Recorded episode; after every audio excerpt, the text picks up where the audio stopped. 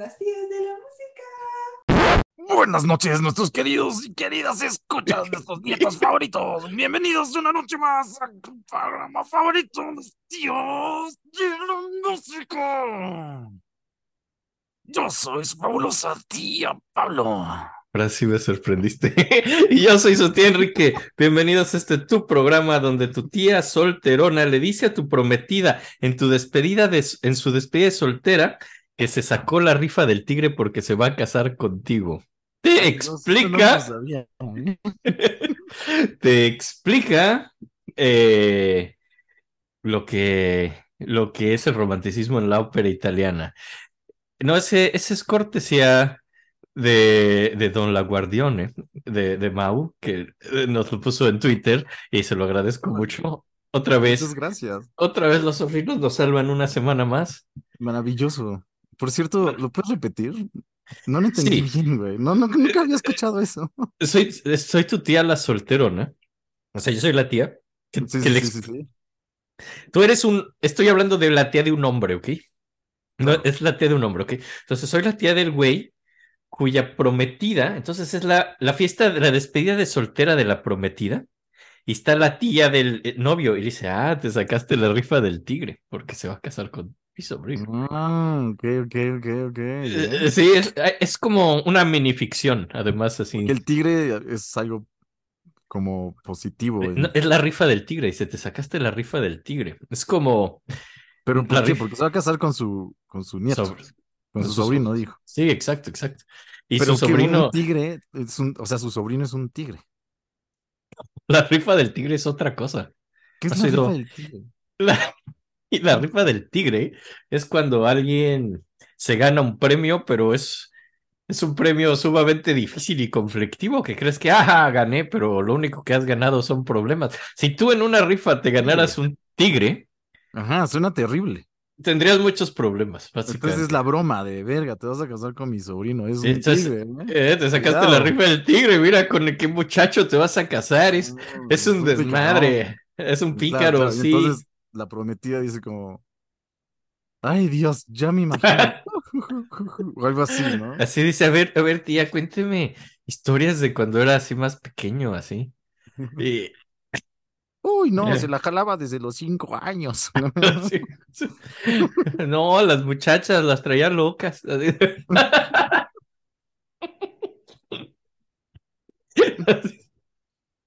Uy, no, empezó a drogarse bien tempranito ese chavo. Decía cosas así más densas, así.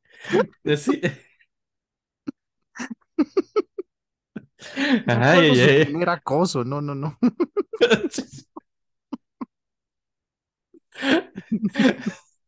Sí, las malversaciones de fondos.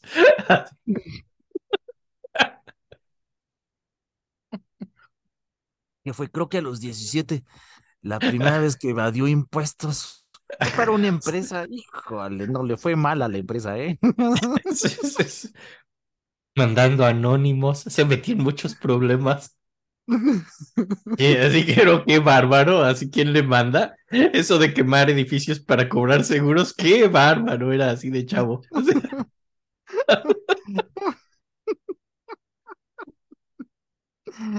y, siempre decía su frase esa muy coqueta. Y siempre decía su frase coqueta mientras ardían los edificios. Ay, sí, el fuego lo purificará todo. ¡Qué bárbaro! Ay, no, ¿cómo crees? Suena que era un pingo.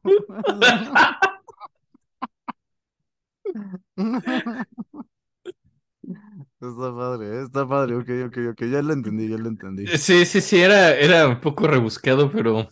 Era un poco rebuscado, nunca lo había escuchado.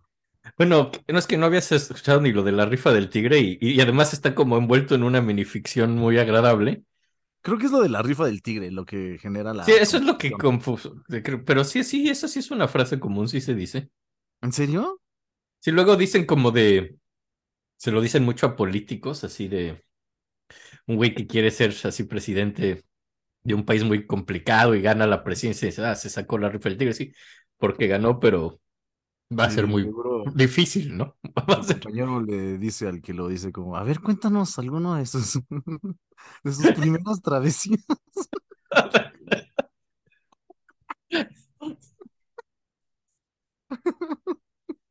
a ver, cuéntanos la primera vez que hizo una cuenta falsa en los caimanes con dinero del pueblo. sí, cosas así.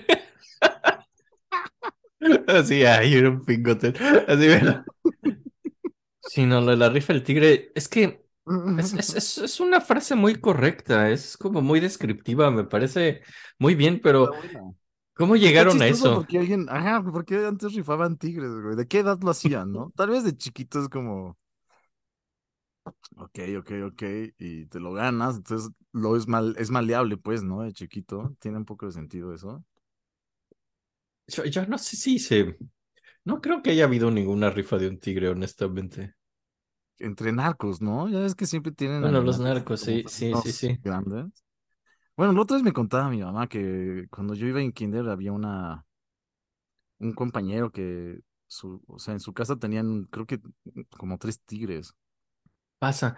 Y, creo que... Y no eran narcos, to- todavía no habían narcos así. No, no, no. eh, antes así era como también yo, la- los vecinos de unos abuelos que yo tengo, todavía están vivos ese par de abuelos, pero sus, su- la- sus vecinos tenían en su patio siempre un perro y un león que convivían así. Y, y era como de las cosas que me gustaba de visitar a esos abuelos, que me subía a la azotea de mis abuelos para el patio de los vecinos y ver así pasear al león, así. Tenían ¿Qué un león de más...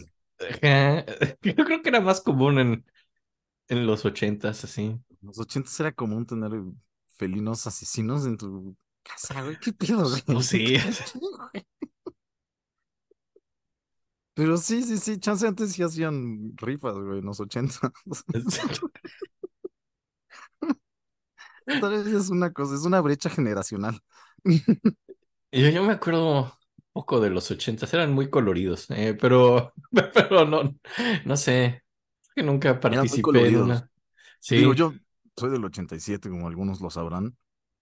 Me tocaron nada más tres años, no les voy a mentir, no los recuerdo bien, pero digo, ya que tengo memorias, me acuerdo, supongo que hace reminiscencias de los ochentas y todo era muy colorido, ya sabes, como estos rectángulos y triángulos de colores en el fondo y luego igual, ¿no? Como Jorge Campos se viste, pues. ¿crees que siga vestido así? Que sí sido Exacto. las bodas. A- Así, así ya fuera de así. Yo, yo lo como portero. ¿Qué, ¿Crees que así siga? No, no sé a dónde lo haya llevado la vida. Pues era, era locutor, ¿no te acuerdas de Ah, era locutor. Y, y también se vestía así, así, usaba trajes así anaranjados, así. Voy a empezar. Es que con mi edad cada vez me he visto peor, pero creo que lo haga nomás porque me parece cómico. No sé. Sí, sí, ese güey la chamba no te que- dice nada. No, la primera vez que fui de entrevista a mi trabajo, me puse un traje, me vestí bien, me, me rasuré decente porque iba a una entrevista de trabajo. Y me dijo el, el güey que me, me, contrataron, dijo, pero ¿no vas a estar incómodo vestido así aquí? Dije, pues podría ser. Dijo, no, no, no, tú ponte cómodo, estate a gusto, eh, tienes que trabajar, no, no estar pensando en, en cuidar tus ropas ni, ni, ni, ni en que te dé calor o frío. Tú ponte como estés a gusto y, ya, ¿no? agradable, güey. Sí, sí, sí. Entonces, dijo que, que por favor no use ropa ofensiva. Es como lo único que me puso como un límite. justo te iba a preguntar, como por ejemplo, unas chichis en la camisa, creo que está fuera, ¿no? Está fuera de lugar, sí. Está fuera de lugar. Sí. Si son chichis de hombre, quién sabe. Hay una línea gris, me imagino. Ajá. Depende de, depende de qué opine mi jefe así en el movimiento como de Instagram, liberar el pezón, así. Es como Instagram, así que si son pezones de hombre, ok. Yo, yo no sé mi jefe en qué, en qué es parte del espectro de liberen al pezón se encuentra. No, no le he preguntado. Y afortunadamente no escucha este podcast, no sabe que existe este podcast y no habla español. Entonces, entonces porque ahorita estoy discutiendo mi empleo, así que es una cosa que... Y ahora casi todas las personas que trabajan en la fábrica sí hablan español, pero tampoco saben que existe este podcast. Eh, Manténlo así, yo creo que es lo mejor. Definitivamente no se enterarán tampoco. No creo que van a saber que estoy cuestionando si el dueño de la empresa es, es partidario de liberar el pezón o no. Entonces, o sea, si llevas una camisa como. O sea, es que estoy pensando en la de Café Tacuba, ¿te acuerdas? Donde enseña un par de tetas en, en los pechos de un hombre. Sí. Por ejemplo, para no ser ofensivo, tal vez si pones un poquito como blur los pezones, que no se vean, o si pones como un- unas bolitas negras sobre los pezones, Ajá. ya te diga, como, ok, ok, ok, ahí está bien. No, no hay como, no hay pedo, ¿sabes? O, o simplemente voy a entrar a su oficina y voy a decir, tengo una pregunta, y voy a decir, sí, ¿dónde te encuentras respecto al pezón libre? Y ya, sí, yo he descubierto que en la vida no hay nada más valioso que, que hablar de frente, Sí, ser ¿no? directo, Sí, ser honesto. Creo que lo que aprecian de mí en el trabajo, pues es mi, mi eh, profesionalidad, mi, mi honestidad, y eso me va a demostrar como una persona más honesta, alguien que... Estoy totalmente de acuerdo. Yo creo que ¿Sabes es- qué? Y creo que si está a favor de liberar el pezón, va a estar de acuerdo conmigo en que puedo hablar del tema sin tapujos. Mírame, mírame, estoy hablando del tema sin, sin Muy tabús. bien, ¿eh? Nunca hemos metido el tapujo en, las- en el, en el inicio, ¿verdad? Tu tía, la que dice tapujo. Tu tía la que dice la palabra. No, porque es una tía, la que dice sin tapujos. Así vamos a hablar sin tapujos. Sin la que habla sin tapujos. tapujos en la cena de Navidad. Después de dos rompopes. Y que dice, ¿sabes qué? En la iglesia el padre dice que no, pero yo creo que sí hay que liberar el pezón.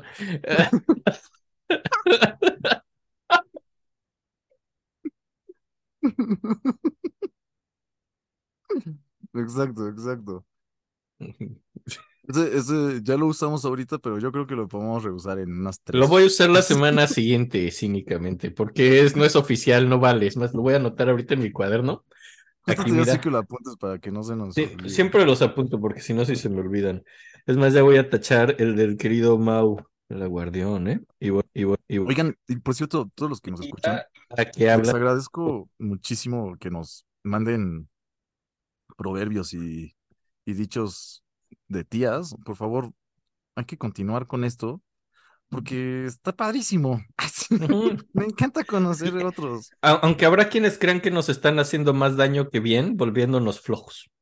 Exacto, la otra vez escuché este, este comentario sobre colibrís de... Pues yo les, o sea, en mi casa les ponemos azúcar con agua, ya sabes. Y entonces alguien me dijo como, la otra vez vi en TikTok que eso los hace como ya no polinizar porque ya nada más comen de ahí. Oye, yo conozco un güey que, ¿Sabes qué? perdón, Aunque sea verdad, estoy de acuerdo. Que lo hagan. Yo les voy a dar. No pasa nada, colibris. Sean unos huevones si eso quieren ser. Además, ¿quién exige una ética de trabajo de un ave? O sea, es un ave. Las aves no tienen ética de trabajo. No tienen por qué tenerla. ¿Quién será el jefe de las aves? ¿Las- ¿Una flor o otra ave? Pues sé, de las polinizadoras me refiero, ¿no? Es que así sé como un ave más grande, aunque no sepa nada de polinizar, así que sé como el cóndor. árbol. El cóndor de los árbol. árboles. El cóndor cóndor- de los árboles. No, el cóndor no de los árboles de los Andes, el cóndor de los Andes, como el gran, el gran jefe de las aves, dice, yo no sé de polinizar, pero para eso tengo a mi equipo. Así.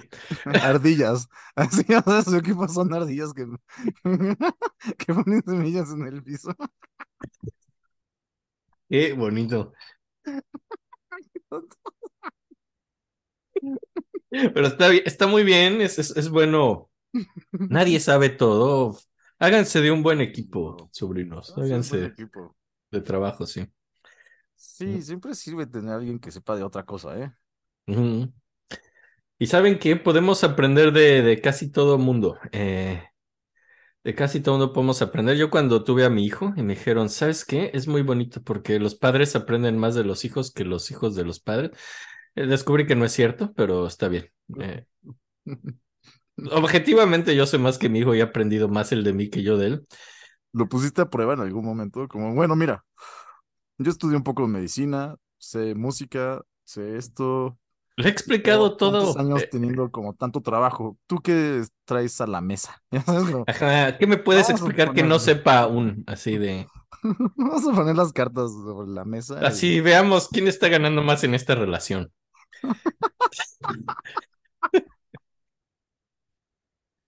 Estamos- me ibas a enseñar mucho, pero No, no lo he visto. Es decir, te amo, eres mi hijo, pero siento que nuestra relación está siendo asimétrica. Siento que yo estoy aportando más a esta relación que tú. Yo estoy, soy el que está poniendo el conocimiento, el dinero, tengo el know-how. Eh, Ha ayudado a que no te envenenes. yo soy el que maneja a todos lados. ¿Te acuerdas cuando te ibas a comer la pila y no lo hiciste porque te salvé? Te hubieras muerto. Porque no lo sabías. Si yo, yo soy el que creo que estoy aportando más. Me siento un poco, no sé, usado.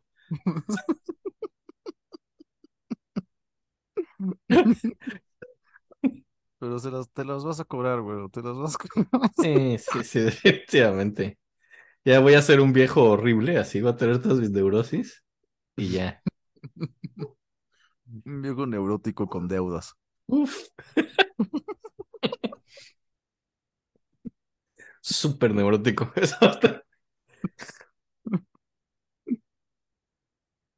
Ay, por cierto, mañana dice que... un buen, ¿no? Sí, sí, ya hay que platicar. Suerte que si María- mañana, mañana Damián dijo que si grabábamos con él el segundo tomo de lo de Ramones, que está así.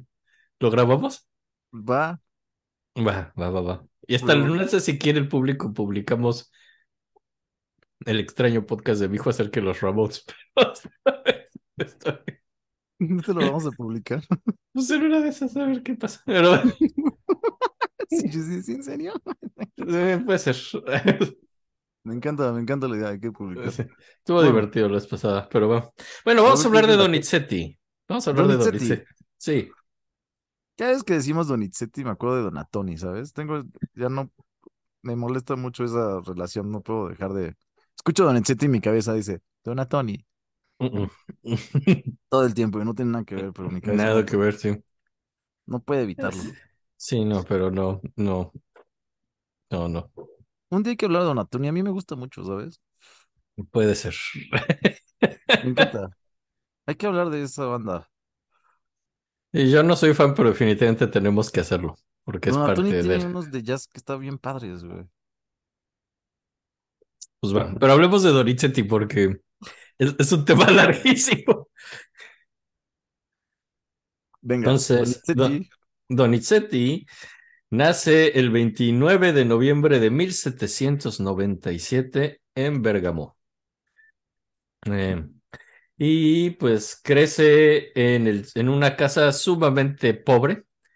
Eh, su casa es en un sótano donde dice que no entraba un solo rayo de luz. Entonces, pues crece en la oscuridad, en la humedad, eh, en la pobreza.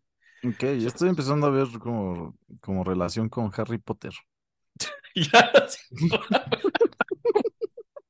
ya, ya se te olvidó la relación con Don Antonio, ahora es con Harry Potter. Ya vi para dónde va esto. Ah,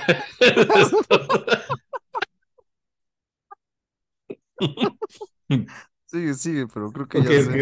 Ya, ya, ya, creo, creo que ya sé cómo va a acabar esto. Bueno, su papá, Andrea Donizetti, y su mamá se llama Dominica Nova. Eh, son No cinco los hermanos. conoció, ¿no? ¿Eh? Sí, sí los conoció. Ok, ok, esto está, esto está desviándose. Esto, esto es evidentemente una historia falsa. Si no está el libro. Eh, tiene cinco hermanos. Bueno, no, son cinco hermanos. El primer hermano es Giuseppe, que también es músico eh, y tocaba música en bandas militares y acaba siendo el jefe de música del Imperio Otomano. Órale, qué padre. El que vive en Constantinopla, acaba su carrera en Constantinopla. Y no solo eso, los sultanes, por sus servicios, lo vuelven un pasha. Lo cual, sí, es, es muy curioso esto de Giuseppe, de Giuseppe Donizetti siendo un pasha en Constantinopla, ¿no? Creo que Giuseppe era el que tenía relación con, con Harry Potter, güey. ¿Por qué un pasha? Sí, no sé por qué, pero tiene más relación. Muy Oye, ¿vamos a escuchar algo de él? No, no creo que haya nada de él. Ah, Más bien era como director del- de la orquesta, o sea, es el que. Más que como compositor, era pues, el director musical. Eh, la segunda hija se llamaba María Rosalinda, que pues no, no se sabe mucho de su vida, solo que muere de apoplejía a los 21 años. Uy, Sí, qué mal pedo. el tercer hijo se llamaba Francesco y leí que tenía déficit de inteligencia, lo, lo que suena que pues, no era inteligente. y, y dicen que su inteligencia, en, un, en una parte medio grosera que no leí en un libro, sino en más de un libro, decían esto, dice, su inteligencia le daba solo para tocar los platillos en la banda local. En algo que es medio una afrenta a los percusionistas, pero Sí. No suena tan, o sea, no suena que era tan tonto, ¿no? Sí, mira el estúpido y sus platillos. Toca, tonto, toca. No mames. Muy grosero esto, pero Sí, no sé si tomar eso como que no era tan tonto, o como, como que creían que eran muy tontos los de los platillos. no sé, pero me parece muy grosero. Dices, bueno, el hermano mayor es un pasha, ¿no? Donizetti, pues es el gran compositor de la ópera famosísimo. Y este güey es el estúpido que solo toca los platillos en la banda. O sea, Este- suena como alguien de nivel normal, ¿no? Sí. Ya quisiera ver al autor de la biografía tratar de tocar los platillos en una orquesta, pero está la, la famosa parte esta de la novena de Dvorak, así que, que los platillos tocan solo una vez y siempre se equivocan, así porque, porque se ponen de muy de nervios porque es su único momento en la, toda la rola. Es de las cosas más fáciles de hacer y siempre se equivocan. Era él. Era él. Empezó la tradición. Ay, hay un Farsight muy bonito, así de este que, que me gusta, que nada más ves así a un, un percusionista que tiene el- un platillo y el otro no, y solo está con su manita así sin platillo, y nada más se ve la burbujita que dice, don't screw it up, don't screw it up. Así de, no la cagues, y se me olvidó llevar uno de los dos platillos. Es un gran Farsight. Es muy bonito. Y así tocaba Francesco, ¿no? Con solo El- platillo. Sí, Sí, pero no seamos groseros nunca va a venir ningún percusionista a hablar y el día que queramos hacer el capítulo de percusiones invitados a alguien nos van a mandar a la verga así de "Ah, ¿por qué no buscas a cualquier idiota y le dices que venga a hablarte de percusión? Entonces, Ok, ok, ok. eh, eh, respect. Eh, Respect. la, la cuarta hija era María, María Antonia, que muere de tuberculosis y de María Antonia no se sabe nada, pero tuvo una hija que es la que la usan todos como la criada de la casa, ¿no? Ok. La hija de María Antonia. El quinto hijo, pues es el compositor del que vamos a hablar ahora, Gaetano Donizetti. Ahí hubo una sexta. ¿no? Gaetano, sí. Gaetano Donizetti. Creo que en español es como Cayetano, ¿no?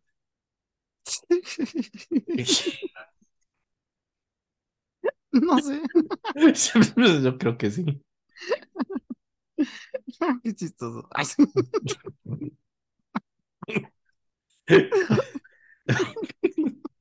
Ok.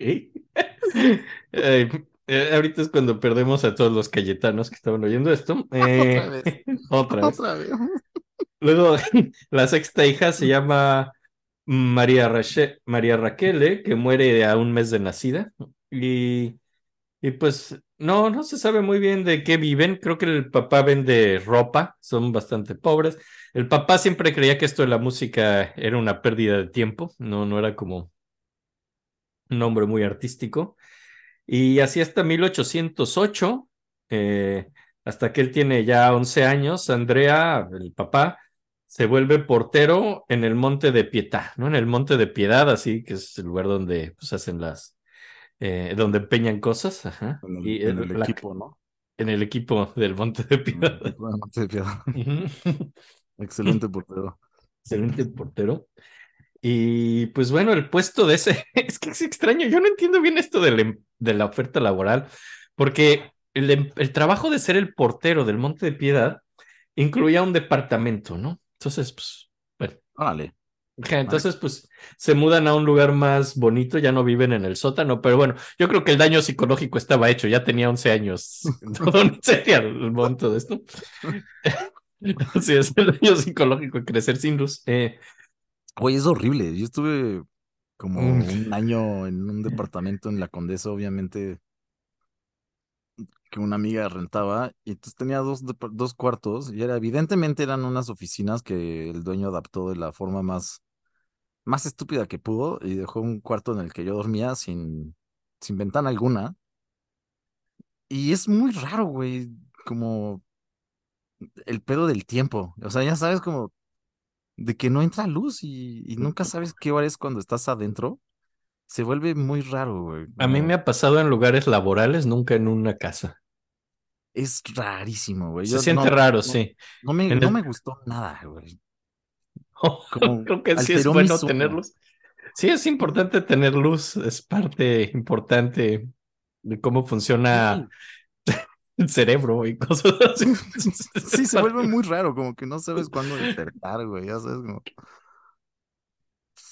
Era curioso, era curioso. Pobre, Sí, sí. pobrecito, 11 años en un lugar. 11 así con años así, sí. Sí, digo, sí, con pues, siete personas, ha de ser Mucha poco- gente, había mucha gente y sin luz, ¿no? Y, y pues ya, a los ocho, bueno, pues desde los ocho años entró a clases de música con Simón Mayer, que era el músico más importante de su pueblo, ¿no? Era el maestro de capilla de Santa María Maggiore y él, este güey era como un gran músico que hizo una escuela para gratis para pobres, así para que los pobres aprendieran música y, y de hecho no solo les enseñaba música, enseñaba cultura general, literatura, historia, era como buena Sí. escuela. Sí, era un buen tipo este Meir y pues eh, como que lo recibe ahí, se llama el instituto y pues, hoy en día aún existe esa escuela, pero ya, ya se llama Instituto Musicale Ga- Gaetano Donizetti, ¿no? Ahora ya le pusieron el nombre de Donizetti, obviamente. Y pues como que es, este güey Mayer es como la persona más importante en la vida de Donizetti musicalmente por años, ¿no? Es su maestro. Pues más que su maestro es el güey que va a ser su héroe, luego va a ser su amigo y conforme creces la persona con la que se escribe cartas, o sea, toda su vida estuvo que le muy cambiaron ligada. el nombre, ¿no? ¿Mm? Qué mal pedo que le quitaron el nombre a la escuela de. Ah, bueno, no tenía su propio nombre, creo que se llama como Instituto Musical de Bérgamo o algo así, y ya lo dijeron, no, no, Gaetano Donizetti. Como que ese güey. O sea, pues él fue el que lo hizo, ¿no? Le hubieran puesto el Sí, nombre. básicamente, sí. Y, y, y, pues sí, y se queda ahí estudiando cinco años y, y, y- y en serio era como su protector y su mentor. Este güey tocaba eh, cuartetos así, también amateur con otros músicos, eh, este güey Meir, y tocaban música de Mozart, de Haydn, de Beethoven.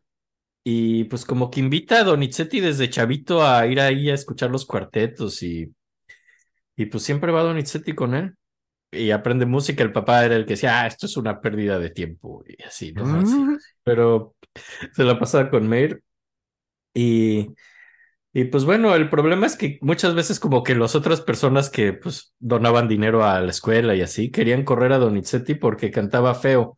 Tenía una voz muy fea, o sea, era afinado pero cantaba feo, ¿no? Y, y siempre estaba ese peligro y Meir siempre lo defendía. Decía, no, no, no, es que, o sea, sí canta muy culero, pero pues tiene otros talentos. O sea, sí es, sí es musical y sus fuertes musicales son otros, ¿no? No a huevo todo uno tiene que ser un cantante chido, ¿no? Qué ojetes, güey. Que tenía una voz gutural fea, ¿no? Y, y Y hasta aparte, incluso. obviamente, no era un problema de clasismo, porque pues, todos estaban jodidos, ¿no? Sí, sí, no, no, no era clasismo. No era racismo, todos eran blancos. O sea, o sea, O sea, sí cantaba feo, güey. O sea, cantaba feo, ¿no? O sea, pero no era sexismo, todos eran hombres. No, no, no, no, Oh,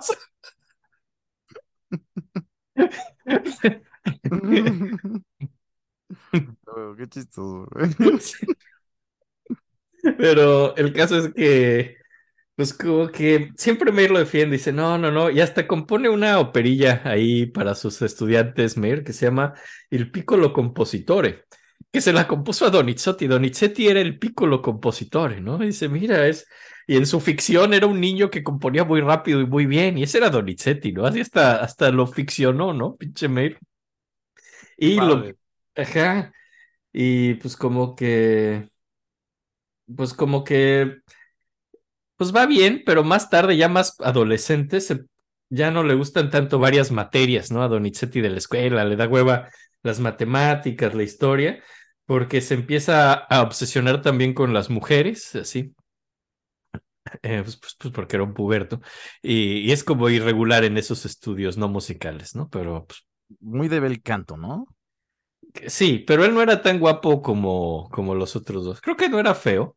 A- a- Al rato leeré una descripción. Pero los otros dos eran bellísimos, ¿no? Sí. Pero los tres están de que obsesionados con las mujeres. Sí. Digo, sí, una sí. obsesión muy normal para los heterosexuales, Sí, hombres, y para las mujeres lesbianas, creo que es algo común, pero, pero, pero cabe mencionarlo. Sí, sí, sí. Pero sí, sí, era un, un chico con un cierto apetito, apetito sexual, ¿no? Eh, y, y pues bueno, el, el, el 15, en 1815, Meir lo manda a Bolonia. Dice, ya estás listo para ir a un conservatorio más serio, y lo manda con Mattei, que fue en Bolonia el mismo que fue maestro de Rossini, también fue maestro de Donizetti, ¿no? Y, y convence al papá, él fue el que convenció al papá de que lo dejara ir al conservatorio. El papá decía, es que esto de la música es una pérdida de tiempo. Y Meir además junta dinero en todo Bolonia para que logren pagarle su viaje. O sea, era bien chido Órale. Meir, la verdad, era un, más que un, era un gran güey. maestro, pero puta, además fue casi un segundo papá, ¿no? Gran tipo. Y en Bolonia, pues trabaja muy duro, ahí compone su primera ópera entre 1815 y 16, que es como una comedia de Pigmalión y que nunca se estrena. Y también hace como fragmentitos de otras óperas, trata de hacer como partes de óperas, hace como una sinfonía y hace un viaje. Y en, ah, y en viaje a Bérgamo visitando casa hace su primer cuarteto de cuerdas que pues también va a ser, digo, es famoso por sus óperas Donizetti, pero a fin de cuentas hizo antes de antes de 1821 hizo 20 hizo 16 cuartetos de cuerda, o sea, también es otro Órale. género que le gustó mucho. Y vamos, Vamos a a poner un poco, sí, es lo que quería poner de primera rola, su primer cuarteto. Maravillosísimo. Ahí va. Ah, no, pero iba a explicar un poco, ¿no? Eh, lo que pasa es que Meir, pues como él tocaba de amateur en los cuartetos, pues ya le compuso algo pues, a su maestro para que lo toque con sus cuerdas, ¿no? Entonces eso Este es de los primeros cuartetos que hizo entonces. Es el mero primero. Ah, wow. Y- sí, y ahora, también estaba frustrado porque, pues bien, podías tener estos cuartetos con su maestro y así, pero nadie le pedía una ópera y pues no, o sea, pues, nadie lo conocía porque le iban a pedir una ópera, ¿no? Pero bueno, vamos a poner su primer cuarteto. Y cantaba feo, aparte. Y cantaba feo, ¿no? Así. Sí. Pues creo que está, Está chido. está lindo, no, no es una obra maestra ni mucho menos, pero es como su primer cuarteto, ¿no? Estaba chavito Está muy bien también. hecho. Muy claro. Muy básico. Sí, es bastante básico, pero pues, bueno, se ve que hay talento, ¿no? Sí, suena bien. Se ve que hay talento. Eh, y pues en 1818, cuando él tenía 21 años, es el primer contrato para hacer una ópera eh, en San Luca, en el Teatro de San Luca en Venecia. El libreto lo hizo eh, Merilli y es una obra so- sobre una obra de Katsube que se llama Enrico di Borgoña, que estuvo bastante mal interpretada, pero recibida con cierta simpatía y buena onda. Y al parecer el cantante Catalani se desmayó, ¿no? Así cuando estaba tratando de cantar, eso también le dio simpatía y a la gente le dio lástima y aplaudieron más. Eh, Oye, ¿por qué se le encargaron, güey? pues ya sabes, Meir pidiendo favores y así para que le dieran chance. Eh, no vamos a hablar como con Bellini, creo que hubo chance de meternos a hablar de cada ópera realmente bastante más porque eran bien poquitas, pero este güey hizo más de 60 óperas eh, y no nos vamos a detener en todas porque pff, sí, sí está muy cabrón y está, era un adicto al trabajo y trabajó mucho y Y creo que no vale la pena, ¿no? no, no, no. Ni todas las óperas son así maravillosas, ni... Y vamos, sería como una lista de óperas este capítulo, básicamente, si nos fuéramos por ese tipo de programa. Sí, sí, Eh, sí, está perfecto. ajá. Si quieres, podemos dar una nota general de todas las óperas y Bueno, pues las mencionamos, vamos mencionándolas, hay unas más importantes que otras, así podemos platicar más y, y así. Y pues por ahí hace una otra ópera en el 18 que se llama Una Folía y en el 19 hace música sacra instrumental porque está trabajando más para Santa María Maggiore, para la iglesia de donde era, pues, la de Bergamo, de donde era el Kapellmeister, pues su maestro, entonces también ahí está trabajando haciendo música sacra. Eh, y pues se ve que busca mujeres, ¿no? Por ejemplo, hay, hay muchas cartas diciendo que está ahí buscando mujeres y viendo a quién conoce y así. Y a fines de año hace una ópera que se llama Pietro el Grande, así de Pedro el Grande el zar, que está bastante mal recibida. Eh, Cae muy bien Pedro el Grande. pero es su mejor ópera hasta el momento, en ese momento. A huevo. Mm. Qué chido, Pedro el Grande es un tipazo. Ay, sí. Es un europeo. Después la est- estrenan Le Nozze en Villa de Mantua, sin éxito. O sea, si ves, le estrenaban muchas óperas sin mucho éxito, o sea, como que en, teatros chiquitos así. Eh, de Le Nozze no salió muy bien porque había muy mala actitud de la cantante Fanny Eckerlin, que estaba enojada eh, porque tenía un mal contrato, ¿no? O sea, tuvo que hacerla por un contrato, pero pues ni le gustaba y lo hizo medio a huevo. Y pues no, no lo hizo muy bien. Y pues como tras el fracaso de cada una de estas óperas, va hacia una ópera, medio fracasa, y pues medio para aliviarse se regresa a su casa, a, a Bérgamo, y ahí des- eh, pues descansa un poquito. Y pues el problema es que la gente solo quería oír cosas más de moda, y su estilo no era muy de moda, era más anticuadón, muy de escuela. Y Ahí entonces... seguía como- con su familia en Bergamo. Pues sí, todavía los visitaba eh, y es donde se quedaba o visitaba, también visitaba a Meir, como que le daba por regresar a casa nada más para medio consolarse de todos sus estrenos malos que iba teniendo por todo el norte de Italia. Y su papá también es muy crítico, ¿no? Diciendo eso, ah, te dije que no hicieras eso, te sale muy mal, nunca salen bien tus óperas. Digo, lleva como cuatro, ¿no? Y entonces ahí es cuando decide que la clave del éxito es hacer algo más de moda e imitar el lenguaje de Rossini. O sea, si imito a Rossini, quizá esto va a salir bien, ¿no? Y hace una ópera que se llama Zoraida di Granata, que esa es como más grande, o sea, esa es ya como, muchos la consideran realmente su primera ópera, los otros fueron como, pues hay unos estrenos muy malos, intentos que salieron mal, esta de Zoraida di Granata es un poco más decente y está ornamentada todo como Rossini, es como una especie de copia de Rossini, intentando ya que algo pegue, se va como al estilo de moda. Que igual está, está muy bien que. O sea, habla de su talento, pues, ¿no? ¿Sabes? Como poder imitar bien un. Bueno, no, to- no todo el mundo puede componer así, igual que alguien más. Digo, se habla bien de su es una oído buena, de- es una buena escuela, güey. ¿no? Sí, sí, sí, sí, digo, y recordemos, esto de la ópera, pues, estaba tratando de vivir de eso y necesitaba, pues no, no era nada más el arte por el arte, necesitaba éxitos y que se venda y cosas así. Y pues sí, a veces, eh, no sé, hay que hacer lo que le guste a la gente, si no, es todo un tema eso de qué tanto compones para ti, qué tanto compones para el público. Es Exacto. como todo un Como- tema, ¿no? Como Una... dicen los Simpsons, güey, de, de vegetales no se vive. Sí, no vives ensalada. Y, y en el 20, pues se salva de ir al ejército. Eh, es muy extraño porque había un rumor que dice que desde el 18 fue al ejército y lo exentaron por su buena música. Pero la verdad es que nunca fue. Todo eso de que estuvo en el ejército desde 1818 y luego lo exentaron, no fue cierto. La verdad es que nunca fue. Y fue por una señora que se llama Mariana Pazzoli Grat- Grataroli, que, que tiene mucha fe en su música. Era como una mujer de la nobleza que decía, este chico va a ser muy buen músico y como que usa sus, eh, sus influencias así para que no lo manden al ejército, porque dice que si se muere, ella sabía Sí, que iba a ser bueno y nunca, y ella quería ver cómo crecía Donizetti y se volvió buen músico, ¿no? Entonces, ella lo salva. Y en el 21, por recomendación de Meir, le dan chance de ir al Teatro Argentina en Roma para estrenar esta, la que dije, Zoraida en Granada, que es la que le copia bastante a Rossini. Y la lleva y muy profesional, así. Él lleva la ópera, viaja a Roma y la lleva sin acabar, porque quiere conocer a los cantantes y ver las posibilidades de cada uno y ya al mero final hacer algo que funcione bien con todos los cantantes.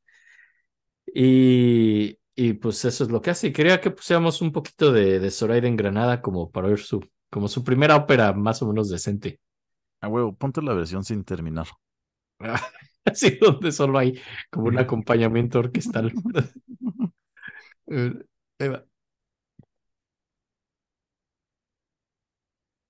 ¿Qué te, qué te, qué te, qué te, qué te pareció?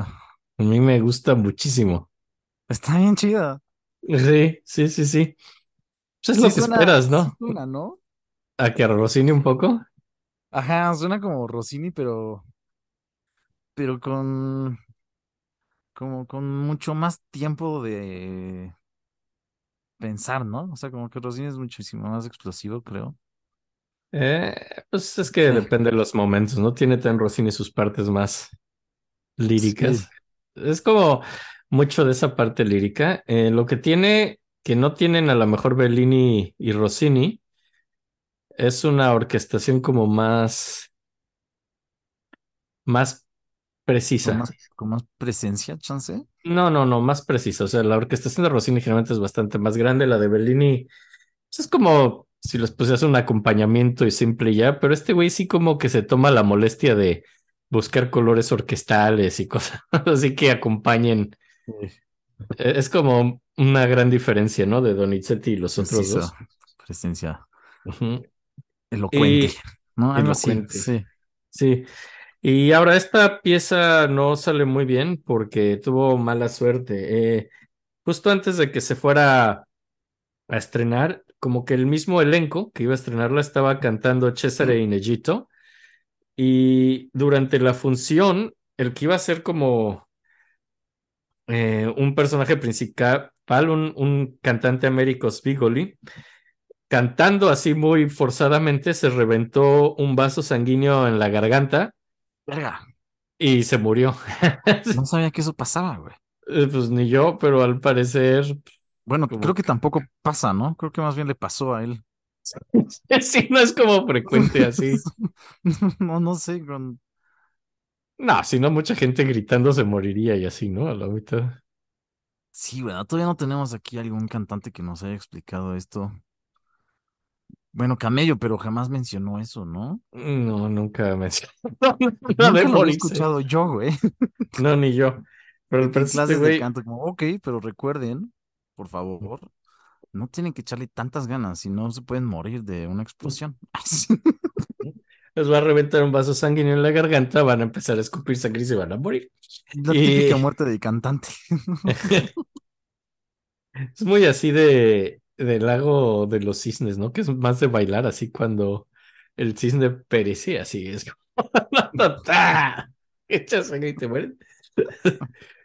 Pero está muy Qué adecuado raro. para, para las óperas dramáticas, ¿no? Pero se murió Spigoli Verga, Y el problema- y el problema es que eso jodió toda su plan, así eso de voy a llevar así mi ópera y la voy a acabar en el momento viendo cómo canta cada uno, pues porque se murió este güey y no lo encontraron cómo reemplazarlo. Entonces hizo grandes cambios en la música de uno de sus personajes, quita números, básicamente tuvo que cambiar toda la ópera y pues, eh, pues no sale bien la ópera, digo, pero sin embargo lo reciben bien. Yo creo que por simpatía, por decir, por compasión, ¿no? Más que otra cosa, porque tuvo que cambiar todo. Ha tenido cierta ciertos eventos curiosos en sus óperas, ¿no? El güey que se desmayó y ahora está como que Ajá.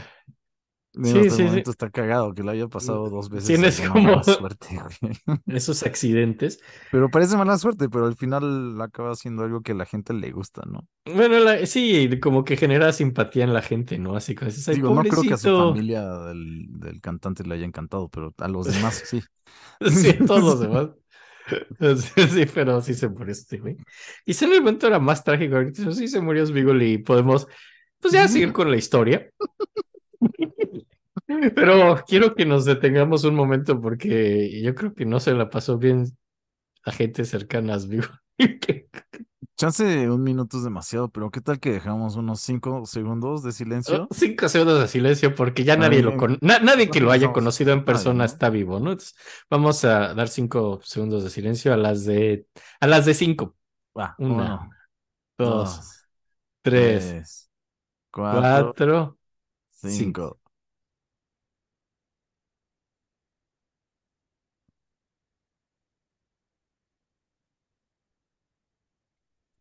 A huevo, a huevo, Ok, a huevo, a ok, huevo. ahora podemos seguir. Creo que le dimos Creo que ha sido de respeto. los momentos más respetuosos en el programa. Has sido un momento con mucha dignidad humana, ¿no? Con En mucha este- dignidad humana. Espero que nadie lo vea como cinismo, porque arruinaría todo el respeto del momento.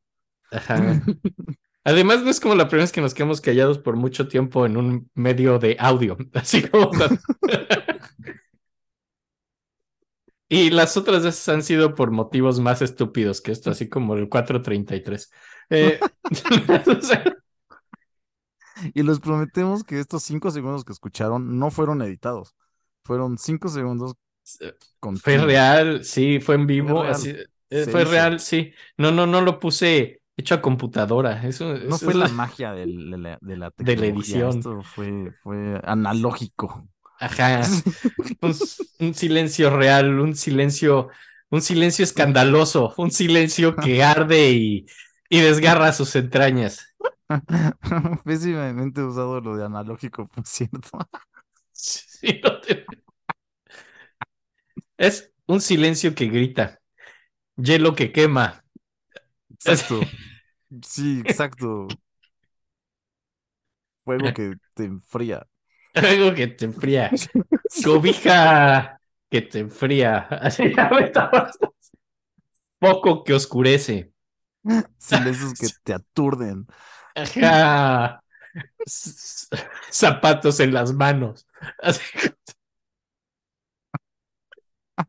Programa de las tías que pasa como un segundo. sí. Como un suspiro. Como un suspiro. Un suspiro que este quema. silencio. Silencio ruidoso. Ay. Enfermedades venéreas que queman. Ah, Enfermedades venéreas que curan.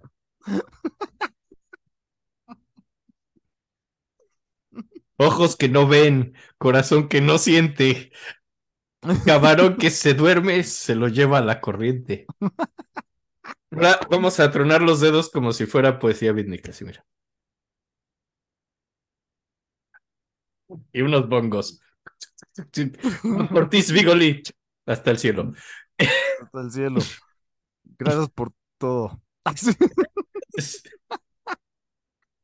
es el peor homenaje que hemos hecho, sí, pero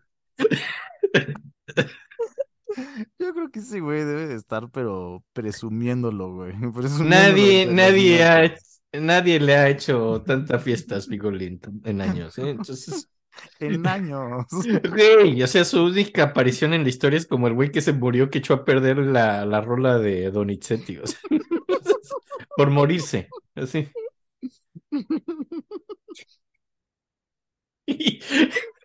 Siempre estarás en nuestros corazones. Sí, Dígole, dígole hasta la muerte. sí. Si no me daría miedo, grafitearía tu nombre en una pared. No lo voy a hacer porque no quiero ir a prisión, pero. Pero. Pero imagínate que sí grafitees Bigoli por siempre, pero no lo voy a hacer, honestamente. Yo creo que se lo está imaginando, porque Res- respeto los espacios públicos. yo lo haría, pero pinto bien feo. Ok. Que se muere Bigoli y esto es un fracaso.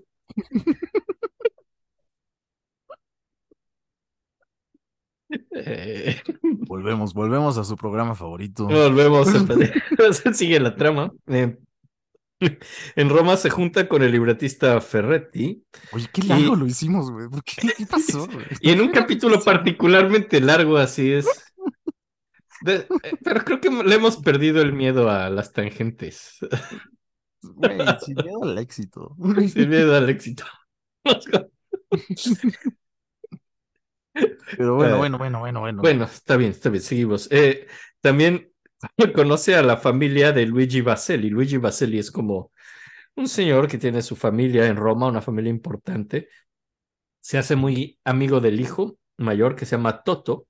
Recordemos que todavía no existía Mario Bros. Entonces, el nombre entonces- Luigi era un nombre muy normal.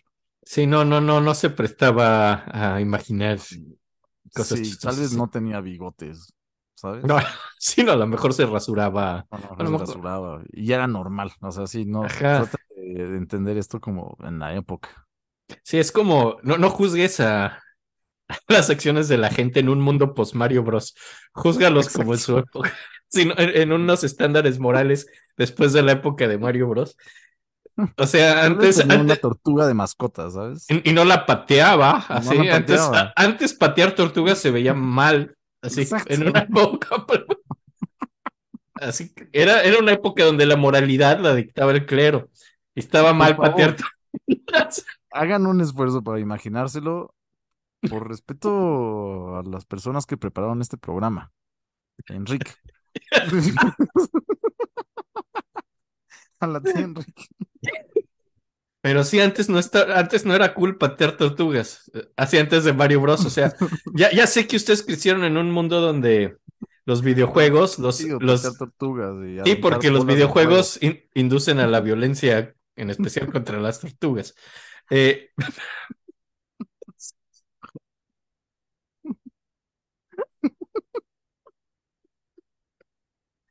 ay, sí, sus caricaturas japonesas de patear tortugas, así ya nunca vio anime. Pero Pero bueno, el caso es que en esa época Luigi era un señor normal y, y quizá no pateaba tortugas porque era poco ético. En la época, así era la moral en Italia, en el siglo XIX. Además no había tantas tortugas, pero bueno, no sé. ¿Quién sabe? Y, bueno, la familia de este señor, el hijo Totó será muy amigo, Totó era muy amigo de, de Donizetti, y, pero y también le gustaba la hija, ¿no? La hija era, pues era una de estas mujeres, Ay, eh, se llamaba Virgin- Virginia y tenía 13 años de edad, ¿no? Que estaba llegando de su permanencia en el colegio de monjas, ¿no? Primero se hizo amigo de Totó, el hijo del papá Luigi, y luego pues llegó la hija del colegio de monjas a sus 13 años y le gustó mucho, ¿no? Eh, Es, es, es la moral de la época, no estaba bien patear tortugas y sí estaba bien fijarse en la niña de 13 años que llegaba del colegio de monjas. Y, y así, es como la moral italiana del siglo XIX. Ajá, y, y pues ya saben, sí puedes fijarte en la chita de 13 años, pero no puedes patear una tortuga. Si alguien viaja en el tiempo a Italia esta época, solo básense en esos dos principios, van a estar bien. Exacto. Ok, eh, tranquilos. Traten de bueno, no ponerle piña a la pizza porque estoy seguro que se van a empotar. Pero fuera de eso, creo que están a salvo. sí, con, sí, con lo de las tortugas y la pizza. eh, estamos muy cerca de hablar de las tortugas ninjas otra vez. Estamos otra vez juntando pizza y tortugas. Estamos otra vez al precipicio de volver a caer en un tema que generalmente nos lleva como 10 minutos cada que acabamos hablando. Vamos a ver si no caemos. Ahorita tranquilos, quizá caigamos al rato, quizá no. Eh, pero en Roma, Chance nos ex- pagaron, chance nos pagaron para hacer Chance. promoción a la nueva película, chance no, quién sabe. Ajá, ya veremos. No, ya basta, basta, vamos a seguir. Estamos porque es un tema muy largo. Y en Roma el éxito, o sea, porque sí fue exitoso esto, hace que les lleguen más comisiones. Eh, de Nápoles y de Milán particularmente. Eh, pues en Nápoles, en Nápoles est- estrena la, Cin- la Ciñara, la Cíngara, que significa la gitana, bastante exitosamente. O sea, de pronto las óperas empiezan a salir bien. Y seis semanas después estrena la Lettera Anónima, una farsa de un acto. eh, ambas tienen grandes momentos así vocales y así. Y, y pues bueno, luego en julio del 22 va a Milán. En Milán, pues está, se, se junta con Felice Romani, el gran libretista del que hablamos mucho la semana pasada, el güey que hizo todos los libretos de Bellini. A huevo. Ajá, y pues pasa lo Con mismo que, con peleó, Bellini. ¿no? Sí, porque se tardaba en los libretos. Pasa exactamente lo mismo con Donizetti. Se tardaba mucho en darle su libreto a, a Donizetti y le, la da. policía. Y le echa la, aquí no, aquí no le echó la policía por tardarse, pero, eh, pero como que le da la ópera que se llama Chiara de Serafina justo a tiempo para la escala y la escribe en mucho estrés. Digo, eh, Bellini ya se la sabía, ¿no? Ese estrés de Felice Romani dando su libreto en el último segundo. Donizetti no, y le pone muy nervioso, hace una ópera terriblemente mala.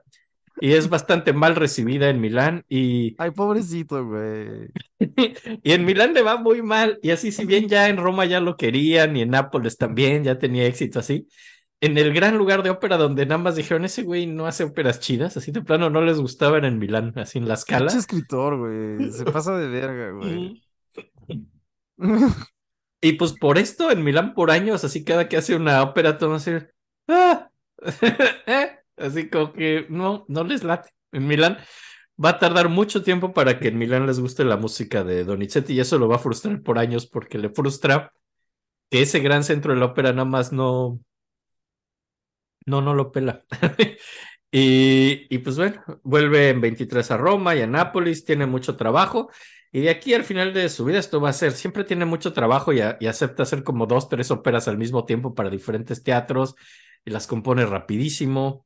Se supone, leí a alguien que decía que componía, que será es que eso no está escribiendo música, está escribiendo pues una carta así, porque escribía solo fluidamente sin parar y que solo hacía, solo ponía las notas, no ponía el, solo ponía las, pues, las neumas, así la parte redondita de las notas.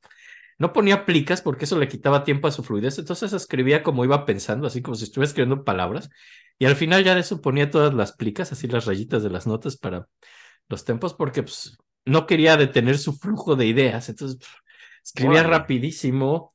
De esas y- personas que tienen esa facilidad de escuchar lo que están escribiendo, ¿no? Ajá, y pues todo lo iba, lo pensaba fluidamente y lo escribía como un- una idea constante y al parecer nunca borraba ni corregía ni hacía borradores antes de componer algo, escribía como versión final de entrada. Escribía como un silencio que quema. Sí, nube que ilumina.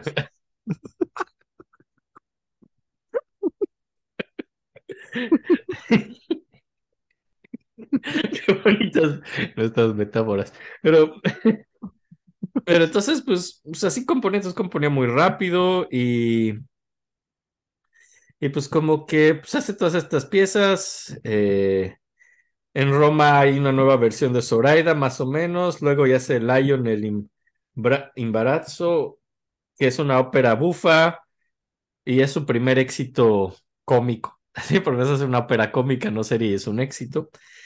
Y en el 25, extrañamente, después de todo este éxito y que en Roma y en Nápoles lo quieren mucho y sus óperas funcionan, el 25 es un año bastante malo de trabajo porque en Roma deciden que es un año sagrado, es año de jubileo, entonces cierran todos los teatros. Órale, Ajá. pinches güeyes culeros. Ajá, y, y muere Fernando I en Nápoles, el güey por el cual Bellini tuvo que ponerle Hernando a su ópera en vez de Fernando, se murió Fernando. Y Me encanta que ya podemos hablar mal de los Hernandos sin miedo. sí, sí, ese- sí, ya, ya se fueron desde el capítulo pasado. Ya, desde ¿no? el capítulo pasado ya no hay, podemos decir cualquier cosa de ellos. Mira, Sí, ya podemos decir lo que queramos de Her. y apestan no- los germanos. Y así lo dijiste. Y no lo voy a editar. Va a salir. Eh. No es cierto, Hernandos. No, Ay, no, sí, como si huyeran. Ay, sí. eh, eh, Ger. Ay, Todos tengan que Ger. Es como Gerardo decirle Ferardo. Ferardo. Ferardo. Los Gerardos. Pero, Los ya, eso- ya, ya hicimos mucho chiste de eso en el capítulo pasado. Sí, ¿no? ya eh, Esto es muy gastado. Pero, pero como que se murió ese güey Fernando y entonces también cierran los teatros de Nápoles. Entonces en Roma por su jubileo y en Nápoles por luto no hay teatros. Entonces no tiene trabajo y acaba de maestro de capilla en un teatro eh, bastante malo, el teatro eh, Corolino en Palermo, ¿no? Es un, Tiene un nombre a que suena que es malo, ¿no? es un pésimo teatro en una ciudad más, más pequeña, gana Creo muy poco Corolino, dinero. Si hoy se llamara así un teatro, igual le iría mal. El Corolino, suena como a un pinche bar culero, ¿no? Suena a un bar culero o como un teatro que hace cosas infantiles a los que nada más van borrachos. No sabes como está al lado de una cantina o algo así. El. Corolino. El, cor- sí, el Corolino. Sí suena espantoso, suena que es un lugar donde adulteran tus bebidas, ¿no? Exacto, suena, suena terrible, güey. Obviamente Pero- acabó ahí, no había nada abierto más que el Corolino. Porque Ajá, porque es el ley. único lugar abierto, el único lugar de mala mu- muerte abierto en Italia, en, en- en un año de jubileo, es el único lugar de mala muerte abierto ese teatro Es culero el en único que está abierto, güey, durante el COVID, ya sabes, el Corolino. Está lleno de las personas que no creen en el COVID. Así- Obviamente, yo hubiera, estado ahí. Ay, sí, digo, sí creo está. COVID, pero hubiera estado ahí de todos modos. Ay, Pues no había nada más que hacer, estaba ahí. Y gana poco dinero, la orquesta es muy mala. eh, tocan Rossini, pero mucho las versiones piratas, eso que no. Me encanta, güey, me encanta, me encanta. Qué chido que seguimos con eso. Sí, sí, es, pues, es un problema muy serio en Italia en la música. Eh, Y el- obviamente en Corolino estaba lleno de versiones piratas, güey. Obviamente, güey. y, y ahí, y ahí pasa algo, eh, un bajo, el bajo del el cantante se llamaba Antonio de Rosa, eh, era muy malo y Donizetti lo regañó en un ensayo y pues como que hace, hace una gran escena, hace pelea, hace drama y así. Y entonces le dicen que se disculpe con el maestro Donizetti y no se disculpa, se rehúsa a disculparse y acaba en prisión por un día, Wow. así por... Estaba alterando el orden público en su pelea con Donizetti porque lo regañaron, ¿no? De algo ¿Qué que huevos de cantó mal. Donizetti de echarle pleito a alguien ahí, eh? Yo, yo, yo no sé si Suena como de muy mala muerte, ¿no? Es un lugar de mala muerte, güey. Estás regañando al bajo, güey, que son generalmente los más duros, güey. Es el güey más grande, por eso tiene esa vocesota. En el libro de la selva, el que canta el, el rol del bajo es Sher Khan, el tigre. Imagínate. ¡Ey! eh, O sea, la rifa del tigre. Podríamos decir que se ganó la lotería del tigre, güey. Ajá, básicamente, así con Antonio de la Rosa. Puta, sí, es un güey que. que- que- Huevos, qué huevos de Donazzoni. Mm. Y luego, pues, pues el ¿Tú que ibas a teatro ir con... Donatoni? Sí, lo salvaste y le dijiste Donizoni.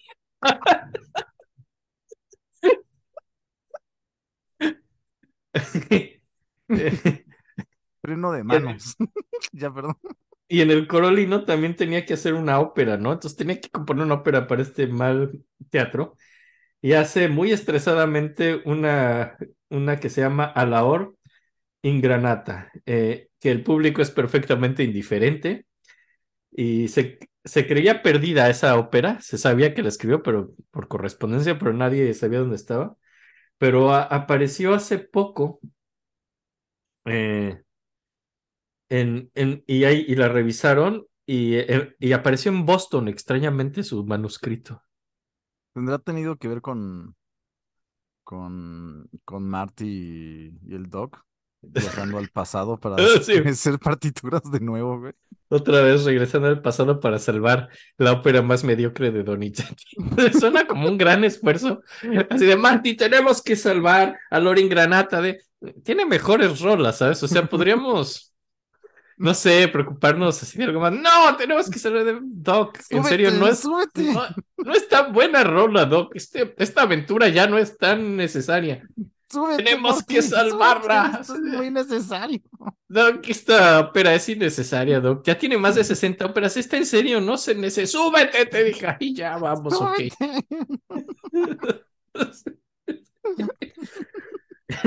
Y pues la recuperan en Boston y hay una versión en Palermo que se toca. Que se toca. Y pues básicamente, pues nada, ¿no? Eh, es el peor año de su carrera.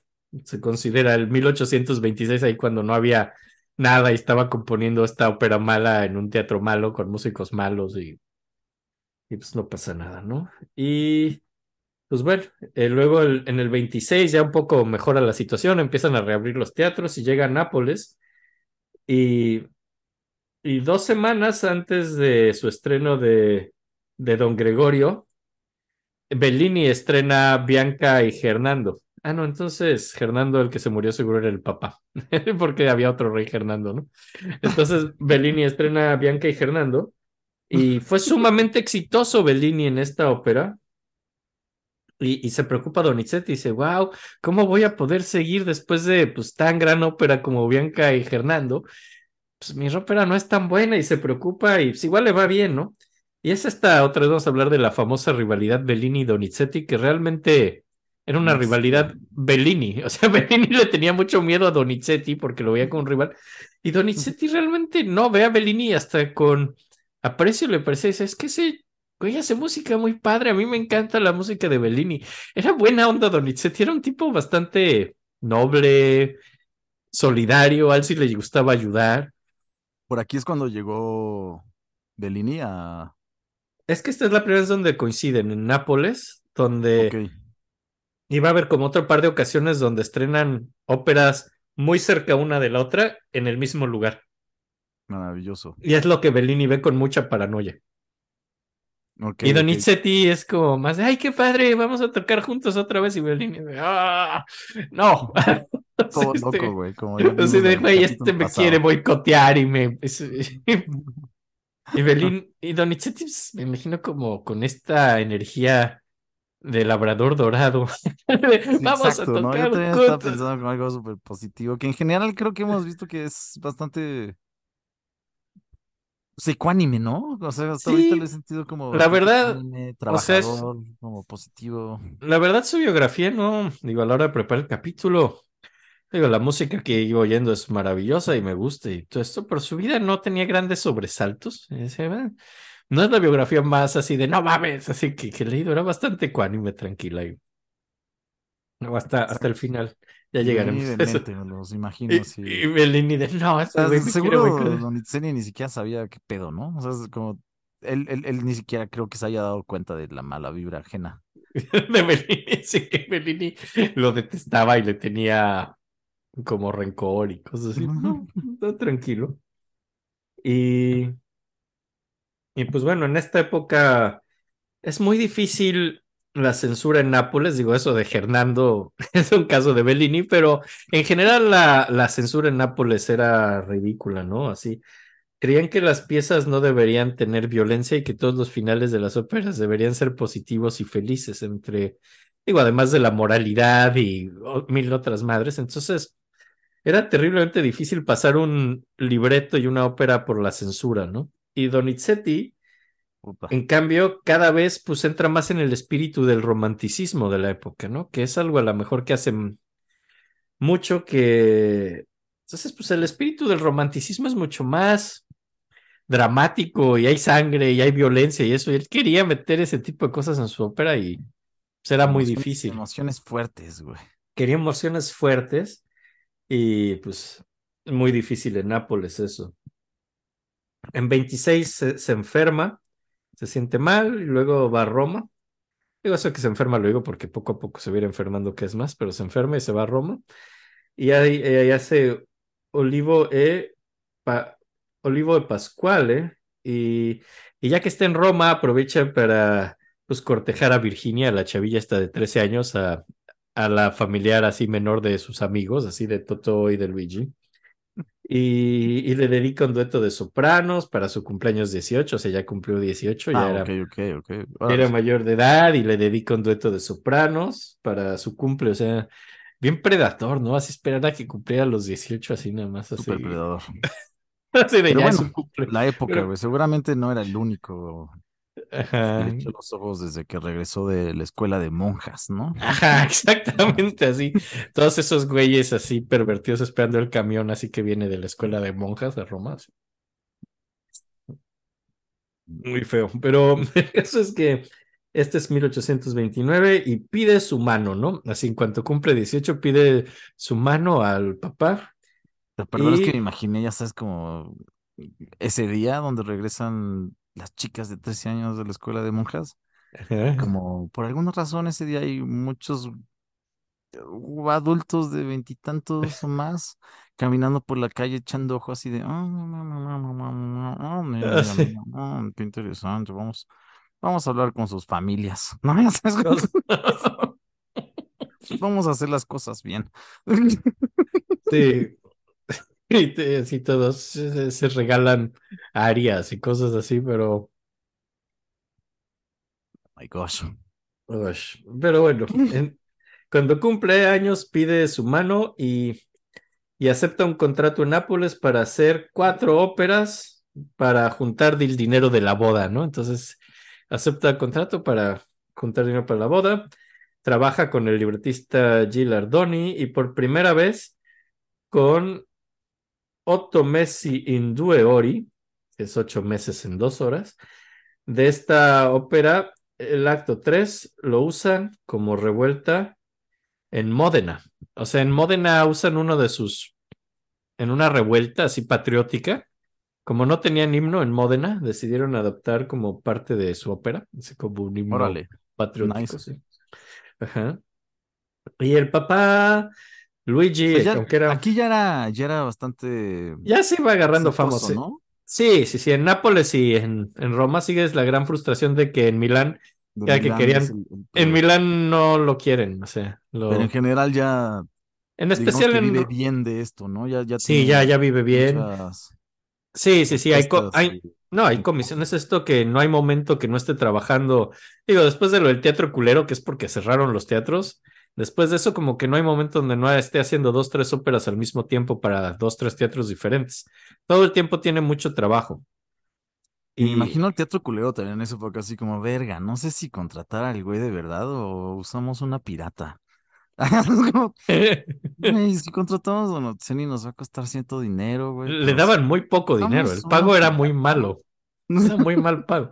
¿Sabes qué? Seguro no tenían menú y solo daban chicharrones o palomitas con tus Obviamente, chelas. Como, mira, mira, no te vamos a mentir, como, ¿por qué te contratamos a ti y no usamos una pirata tuya? Y como, ok, te lo, te cobro lo mismo que te costaría la pirata. Como, bueno, Sí, sí, básicamente. Qué horror. Pero Esto es un paro, Sony. O sea, así esto es nada más porque eh, así el empresario así todo, así de, mira amigo, no soy tu amigo, así que. Pero sí. Pero sí, no, en general iba bien, ya siempre tenía dos, tres óperas al mismo tiempo, en especial en, en Milán y en Roma. Digo, no es cierto, en Nápoles y en Roma, ¿no? Y entonces, pero el papá, Luigi, no quiere que se case con Virginia, eh, para, porque le daba miedo que, eh, ah, no es cierto, perdón, no, eso lo voy a editar, ese- el papá de Donizetti, que de por sí estaba como muy paranoico. Es que es un señor feo, el papá de, de Donizetti, ¿no?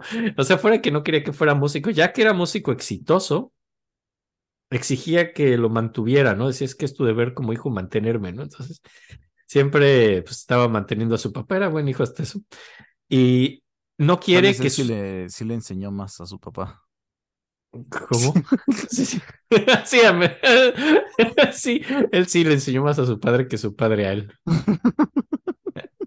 Sí, yo sí voy a ser de ignorante y mantenido cuando sea más grande.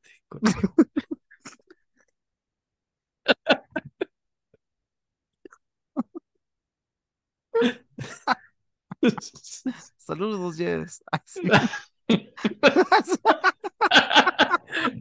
Amor, es broma, lo digo solo por los likes.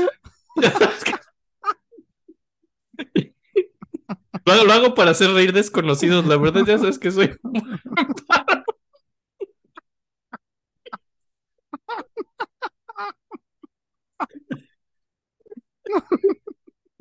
Sí te quiero más que a mis amigos del internet.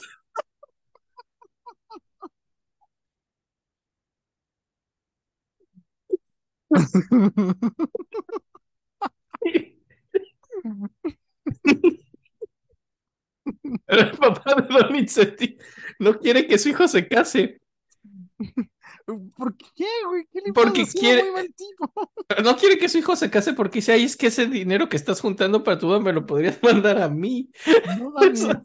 Eso- me- güey. Es un mejor uso del dinero de tus óperas de Nápoles, mandármelas a mí y mantenerme, que ¿Qué estar tu vida? casándote con alguien que amas y te ama. Qué aburrido. ¡Bú! Tu vida personal apesta.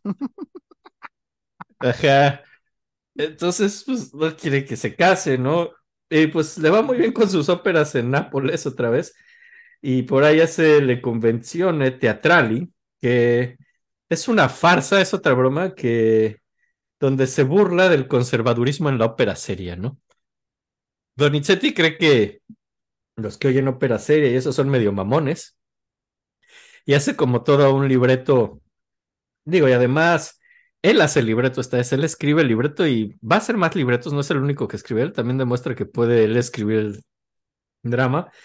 Y es como eh, bastante innovador en alejarse del, pues, de las convenciones de la ópera, ¿no? Eh, esta fue, pieza fue como, fue cambiando con los años, le fue agregando, quitando, pero es interesante Donizetti como libretista y creo que ya es hora de poner otra rola, entonces vamos a poner un poco, esta es de sus óperas de Nápoles, cuando estaba tratando de juntar dinero para casarse y pues estaba padre.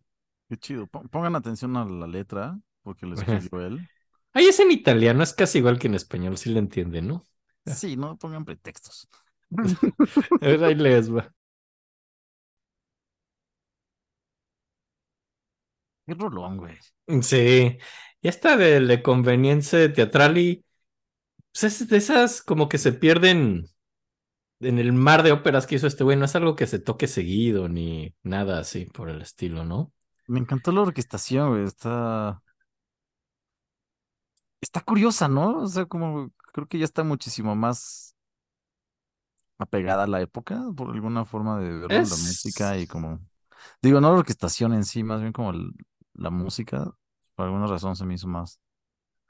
Es muy balanceada, me encanta Está eso. muy balanceado siempre. Sí, sí, sí. Y, Y sí, verga, otra vez sí es bel canto, claro, ¿no? O sea, como. se trata de hacer que luzcan los cantantes y de eso se trata y pues lo hace muy bien. Sí, güey, no sé, según yo fueron dos octavas, pero no sé. Yo no sé, pero... Ese Sí. recorrido que se avienta esta mujer de la nota más aguda, güey. Y digo, y eso es chistoso porque son cosas que compone para pues cantantes de la época y personas de la época que van a cantarlo y, y pues ya pasan los años y ahora pues hay que ver cuáles los cantantes actuales tienen que pues, no están hechos para ajá, no están hechos para ellos en particular, pero digo, lo bueno es que gente que sí puede lograrlo, ¿no? Puta, sí, están, están, está, está, está impresionante, güey. Sí, sí, sí, sí, no, no es nada fácil cantar estas cosas. La y- letra está tremenda, güey. uf, Nunca me imaginé ese giro, nunca me imaginé que fuera a hablar de las tortugas ninjas de repente. otra vez, y la pizza y todo. Es Está que es italiano. Es italiano. Sí. Todos sabemos que la pizza y la tortuga son cosas de la mano. Sí, sí, siempre van de la mano. Así cuando dice lo de las coladeras de Nueva York, que es. Mira, lo sentí aquí, en el pecho. Pero.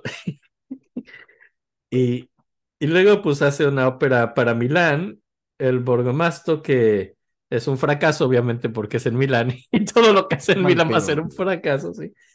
Y además es más doloroso ese fracaso en Milán porque eh, Bellini acababa de hacer El Pirata y le salió muy bien y todo el mundo era fan de Bellini y este güey llega y presenta esto y le sale mal y hace que Bellini se burle. ¡No! Bellini, que, que es esta rivalidad de un solo lado, Bellini, ja, ja, ja, qué gran fracaso y le manda sus cartas a sus amigos, Bellini eh, feliz, siendo feliz de cómo fracasa esa rola en Milán. Pinche Bellini, güey, loco, güey. Qué envidioso quiero. Y Festejando su fracaso, güey. está festejando el fracaso de esta rola en Milán. Odiaba a un güey que lo quería, ¿ya sabes? O sea, Es que eso es lo, que- lo chistoso que es de solo un lado esta rivalidad, ¿no? Es, es un poco como Plankton, ¿no? En Bob Esponja. Bob Esponja nunca pela a Plankton, no sé. sí. Hasta le cae medio bien, exacto. ¿no? Bellini es como Plankton en esta historia, pero... Ajá, y, y Es luego... como Plankton con, con, con la receta secreta, ¿no? O sea, seguramente sí, sí. hubiera sido de lo mismo, güey. Un güey tratando de conseguir algo que no sabe qué es, de todas Eh, modos. Bueno, pero la diferencia es que sí es talentoso Bellini, ¿no? La diferencia con Plankton que... Ajá, o sea, por eso sería con ese güey, pero con la receta secreta, ¿no? Ajá, claro, sí, sí, sí. Pero de todos modos sería como, no, no, no, seguro ese güey tiene otra cosa, güey. Será Creo que vi un meme muy chistoso de una señora que le manda a su esposo, así creo que era médico, algo así de, amor, por favor, mándame la receta. Y nada más escribió, buen intento, Plankton.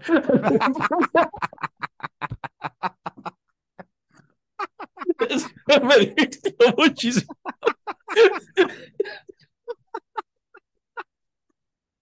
Está muy bueno. Sí, sí. Ay, güey, qué maravilloso Bob Esponja. Qué bonito. Algún día Bob tenemos que hacer un capítulo de Bob y, y, y, pues bueno, ¿no? Entonces pues, está muy contento. Y aquí es como que tienen esta onda de que ya es cuando van a empezar a presentar óperas en el mismo teatro, en el 28. Eh, hacen un nuevo teatro en Génova que se llama el Carlo Felice. Y, y de, don, de, don, de Donizetti van a tocar a Lina, que sale más o menos bien. Y de Bellini vuelven a tocar eh, Bianca y Fernando, que sale mejor otra vez. Digo, que no es una rivalidad, ¿verdad? Porque Donizetti no está compitiendo, pero si fuera así, ganó Bellini y otra vez le salió mejor a Bellini, ¿no? Que no estamos seguros si en esa época todavía le pusieron Fernando o ya estaba como Fernando. Es que hay varias versiones, Ah, así, depende de dónde lo toquen. Ajá. Y de ahí, pues van a Roma, de ahí vuelve a Roma, ya después de juntar dinero en Nápoles y sus óperas, y va a casarse ya con, con Virginia, ¿no? Con Con la chica de 13 años. que ya no tenía 13, ya, ya era mayor de edad y todo, y se casa con ella y se mudan a Nápoles, ¿no? Eh, deciden vivir en Nápoles y el papá de, de Donizetti está muy ofendido porque no lo invitaron a la boda y porque no lo visitaron tampoco, no, no fueron a Me ver imagino así al papá enojadísimo, así de puta madre, tenía un plan perfecto para separarlos. Sí, qué horror de güey, pero. Pero Donizetti dice perdón, papá, que.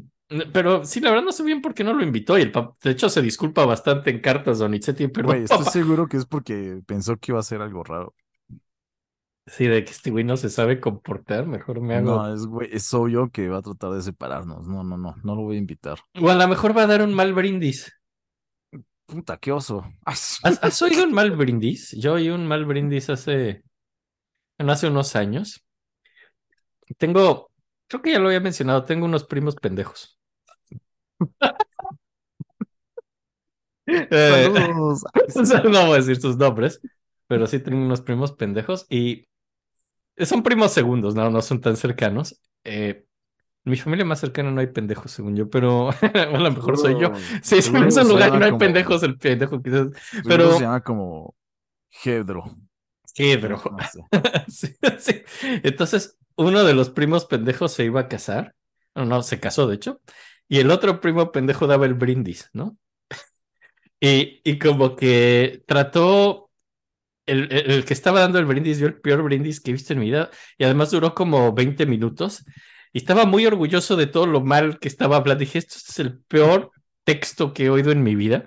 Lo único que me queda en la memoria es cuando dijo una frase muy cringe, así que quería platicar de cómo cuando viajaban a la playa les gustaba jugar ping pong de día y de noche buscar chicas, ¿no? Entonces dice, y además son bien fresas, ¿no? Dice, primo, primo, recuerdo, recuerdo esos días en Vallarta. Eh, por los días jugábamos ping pong y en las noches, ding dong. Y, y, y, y, y nada más recuerdo la mano de Jess, mi, mi esposa, apretándome con toda su fuerza, así porque no podía del cringe. Estaba, estaba, estaba, estuvo a punto de tener una convulsión de cringe mi esposa y yo también. Pero es que no lo puedo olvidar, así a la fecha, y de, y de noche, ding dong. Y además, ding dong no es nada, no es nada, eso no es una frase sexual, eso no es nada. Solo trató de rimar algo con ping pong. El dong, ¿no? Supongo que dong.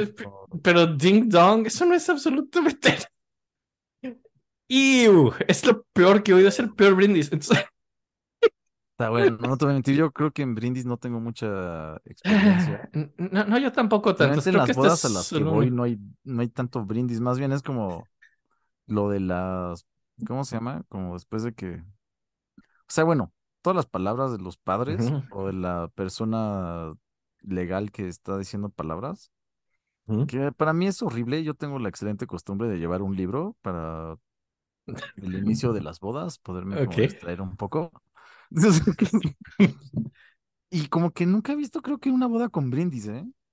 Pues O Creo que- chicos, tal vez son brindis muy pequeños y no, no, ni siquiera me han llamado como. Sí, dicen por los novios, salud. Y, y eso es mejor que decir que lo que Como, yo oí. que No, no lo voy, es más, no lo voy a repetir porque ahorita que lo dije también casi vomito de cringe. Yo cringe, no mames, está padrísimo. ah, güey, Está padrísimo. Sí, está Es como una película gringa. Mal Pero gusto. dije, ¿quién escribió ese guion? Y, y luego vi al güey y dije, sí, ese güey escribió ese guion. O sea, sí, sí sé quién escribió eso. sí. Sí, es por eso es- haciendo por eso ese está- personaje, güey. Es, por está eso está- maravilloso que lo representa de una forma tan, tan clara, güey. Y tan cándida, sin darse cuenta que está siendo un personaje. Pero es, es, es de lo peor que. Sí, es- Sí, pero bueno, a lo mejor le daba miedo que su papá dijera ding dong en el brindis o algo así. No, inventó. seguramente, seguramente después de eso se bajó y le dieron la mano y se abrazaron como, güey, qué buena broma, güey. Sí, güey, sí, sí, porque yo nomás as- así vi como casi casi oí un como ¡ah! horrorizado así de esto es el peor chiste que he oído en mi vida y el primo tonto que se estaba casando nada más así se rió. Ding dong. Ding dong. Sí, sí, Bien, bien, bien. horrible. Ok, ok, acabamos esto. Volvemos a la historia. Vamos a esa pequeña tangente. El caso es que no invitó a su papá a su boda. ¿eh? Y No. porque no. No hagan ese brindis, sobrinos, en serio, no copien eso, es horrible. Eh, y, y pues entonces, tampoco visitaron nunca al papá en Bérgamo. De hecho, Virginia nunca conoció al papá de Donizetti, a Órale. pesar de que vivió varios años después de que se casaron. Y Es que sí suena como un tipo que lo dejó con muchos problemas. sí, se ve que había una relación conflictiva con su padre realmente. Aunque siempre en las cartas es como buen hijo y trata de darle gusto y así, pero pues no lo invitó a la boda, ¿no? Y, y en el 29 Barbaya, el gran empresario que hemos hablado, lo invita no solo a hacer más óperas en Nápoles, sino a ser el director de los teatros reales de Nápoles. Y, y pues ahí estrena pues óperas no, no solo suyas, ya también está dirigiendo y dirige óperas de otros, hace Il Paria y Giova di Grasso, que son óperas suyas, recibidas más o menos. Eh, y además, pues también esas mismas se estrenan en Milán con gran fracaso. Il Paria, ajá. Me El gusto Paria que, que nos echaste un buen spoiler, güey, de que en algún momento. va a mejorar en Milán, sí, porque si no, esto podría ser muy frustrante. Sí, es un poco frustrante que nada más por un puto error, güey. Ya sabes, como, Mm. ni siquiera suyo, ¿no? Pues eh, a lo mejor, no sé, no sé, yo no sé si ya estaban de idiáticos y que las rolas no eran tan malas, pero ya nada más le tenían como, como dicen, le tenían manía, ¿no? Y, y, pues, eh, pues como que todo, eh, cada tanto se enferma, todavía, digo que no estaba del todo bien de salud, cada tanto le dan convulsiones, algo que llama ataques biliares, tenía algo que llama hemorroides internas, lo cual, whatever that means, pero tenía hemorroides, así Me también. imagino que son como las hemorroides in- interiores, ¿no? Como. Sí, más para adentro, para afuera. Pues es que, ajá, de lo que yo sé de, de hemorroides que están las. que están como. Ay, piel. Dios. Y es las otras que están como adentro que dicen que son mil veces más dolorosas. Sí, Perdón, pero tengo que hacer otra, otro paréntesis del mismo primo idiota, porque también tiene una historia de hemorroides. Eh, ¿Interiores? eh, no, no, no estoy seguro. Eh, pero de hecho, este es el primo que se casó, no el que dijo Ding Dong. Este es el otro primo de pendejo. Eh, El- el- o sea, ¿los dos son primos? Sí, ellos son primos hermanos. Y ambos son primos segundos míos, son más lejanos, pero ellos dos son primos hermanos, ¿no? Y a- ahora voy a hablar del que se casó. Una vez así estaba, salió un güey, así que fue al baño y alguien le salió haciendo caras, ¿no? Y alguien le dijo, oye, ¿estás bien? Dijo, no, güey, es que, ay, pues, pinches hemorroides, la verdad, ¿no? Y entonces mi primo pendejo dijo, ¿tienes hemorroides? Dijo, sí, sí tengo hemorroides. Dijo, ¿dónde las tienes? Y entonces, como la persona con la que yo estaba dijo, ¿sabes lo que es un hemorroide? Dijo, sí, sí sé. Dijo, no, no sabes lo que es un hemorroide porque no estarías preguntando dónde la tiene. Dijo, o sea, sé lo que es un hemorroide, pero no sé dónde la tiene, por eso pregunto. Dijo, chingada madre, si no sabes lo que es un hemorroide, no inventes que sabes lo que es un hemorroide. Dijo, sí sé que es un hemorroide, pero no sé no sé si la tiene en las manos, en los pies. Solo, Ah, por, verga, eso le no. estoy, solo por eso le estoy preguntando qué es un hemorroide. Y el otro güey estaba muy enojado de que estuviera haciendo preguntas pendejas. En las manos. Dijo, pero Güey, los peores hemorroides que puedes tener son en las manos. es eso que son de alguien más. Esas están bien feas, güey. Pero, En los brazos. pero, pero sí. Perdón. Eh, el caso es que tenía hemorroides, Donizetti. Oye, no, sí, perdón, perdón, pero sí, eso de las interiores, no sé si sean esas. Dicen que son, que son bastante más dolorosas que las exteriores, como por alguna razón creo que hay de las dos. Y como cuando te pasan de afuera nada más, yo he escuchado que es como mucho más llevadero y fácil de tratar. Y las interiores, de lo que sé, es que generalmente necesitan una operación para que dejen de pasar y que es una operación de las más dolorosas que puedes recibir. Y me imagino que en el siglo XIX, peor. Puta, no sé si en el siglo XIX había operación para eso, No. nada más había unas buenas sanguijuelas, ¿no? Sí, sí, sí, sí, sí.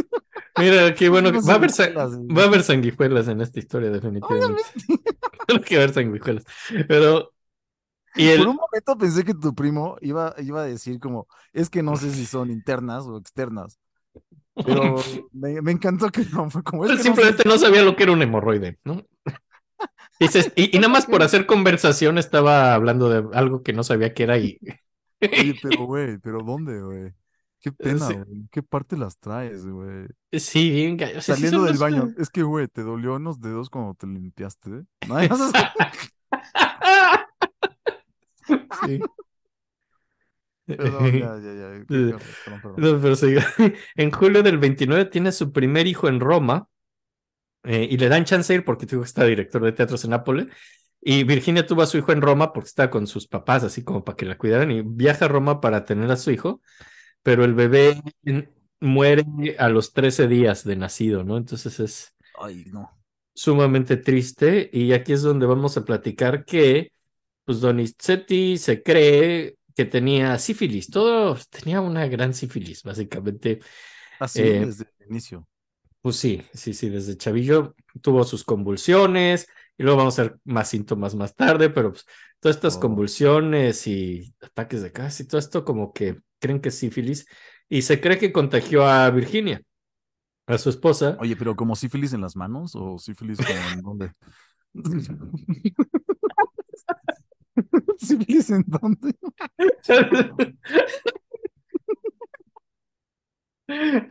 Sí, sí, dio la sífilis, pero no sé dónde le dio.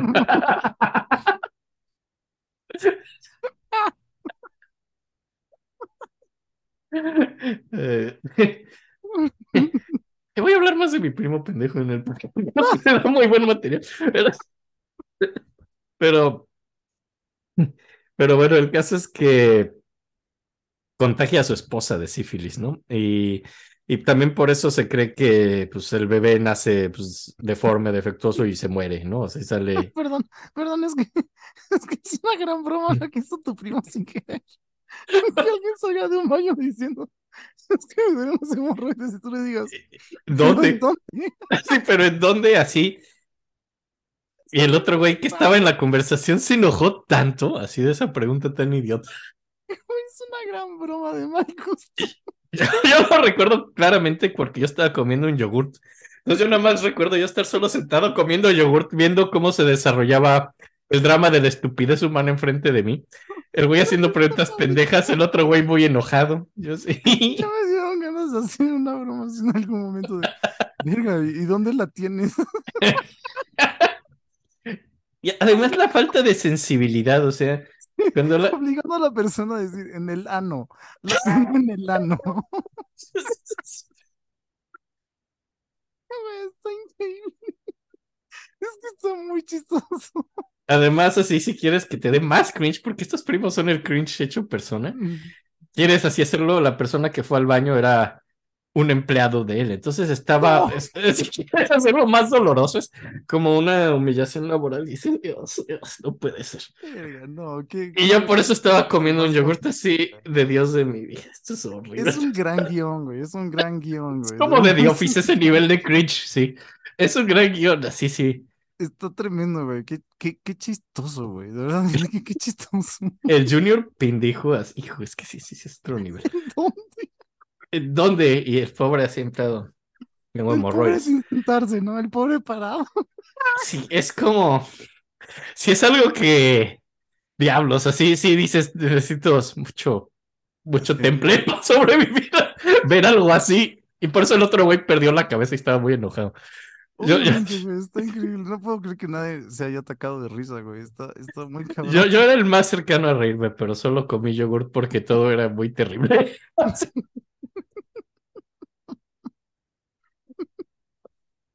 Ay, qué risa, perdón, perdón. Ya, ya creo que ya lo puedo dejar pasar. Es que está no. muy chistoso, güey. está muy Es, es, chistoso, Enrique. es una gran trama, sí, pero lo peor es que lo viví. Güey. Voy a hablar más de esos güeyes. Dan un material. Pues, Va a ser una pequeña sección donde solo los critico. No, pero Me encanta, me encanta.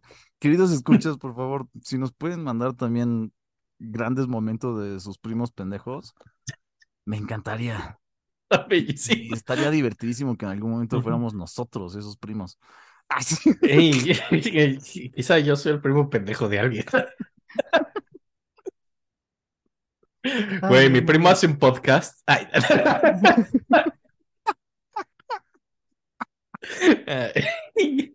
No, pero, ¿Cuál fue el Ay, error que sí. que nos corrigieron? eh, que- ay, ya se me olvidó. Que, no, eh, Flexus por. ¿Qué dije? No me acuerdo, Flexus. Algo así, sí, ya. Fue, fue en el Flexus, de Lamont Flexus. Young, sí. Los Flex- flexus por flesus, ¿no? Fue algo así como. Al- algo dije mal, sí, una palabra. Me encantaría. Pues creo que mi primo tiene un podcast y el pendejo dijo flesus en vez de flexus. Sí, güey, sus opiniones sobre la orquestación de Mendelssohn están todas mecas, güey. Así con sus amigos fresas de, güey, qué oso. Tu primo es el que cree que está bien balanceado Mendelssohn, qué pendejo, güey.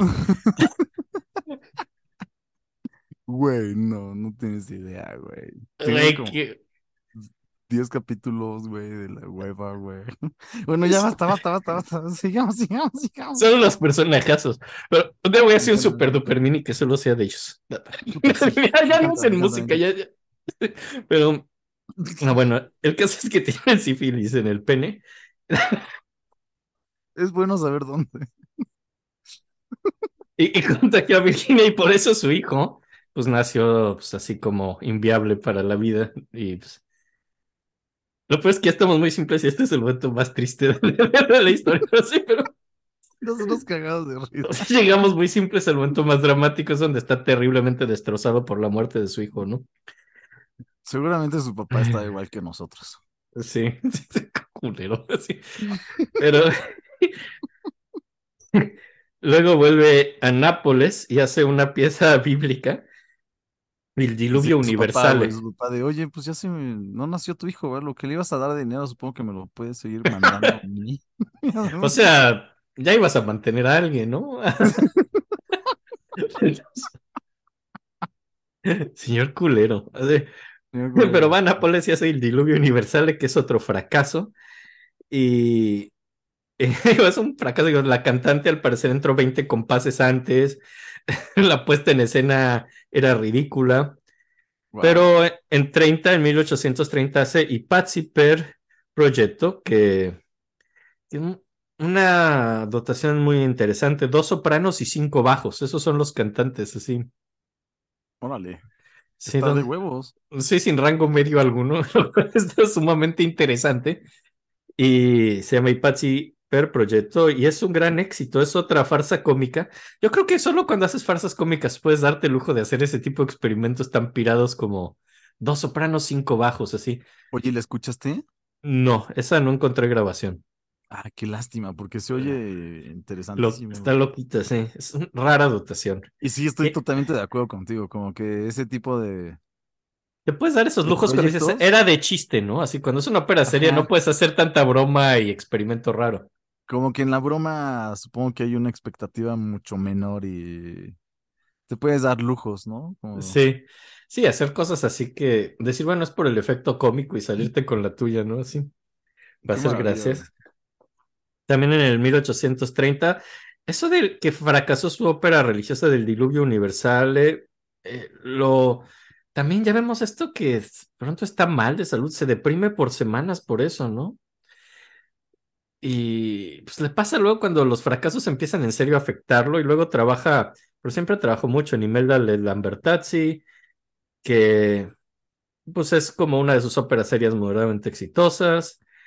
Eh, pero ya lo que tiene de gracia es que ya es más romántica, ¿no? Ya, ya está en serio cada vez más metiendo estas tragedias y violencia y sangre. Otra cosa rara en esa ópera de Imelda es que le da el estelar al barítono y el antagonista es el tenor, algo que va contra toda convención operística de la época.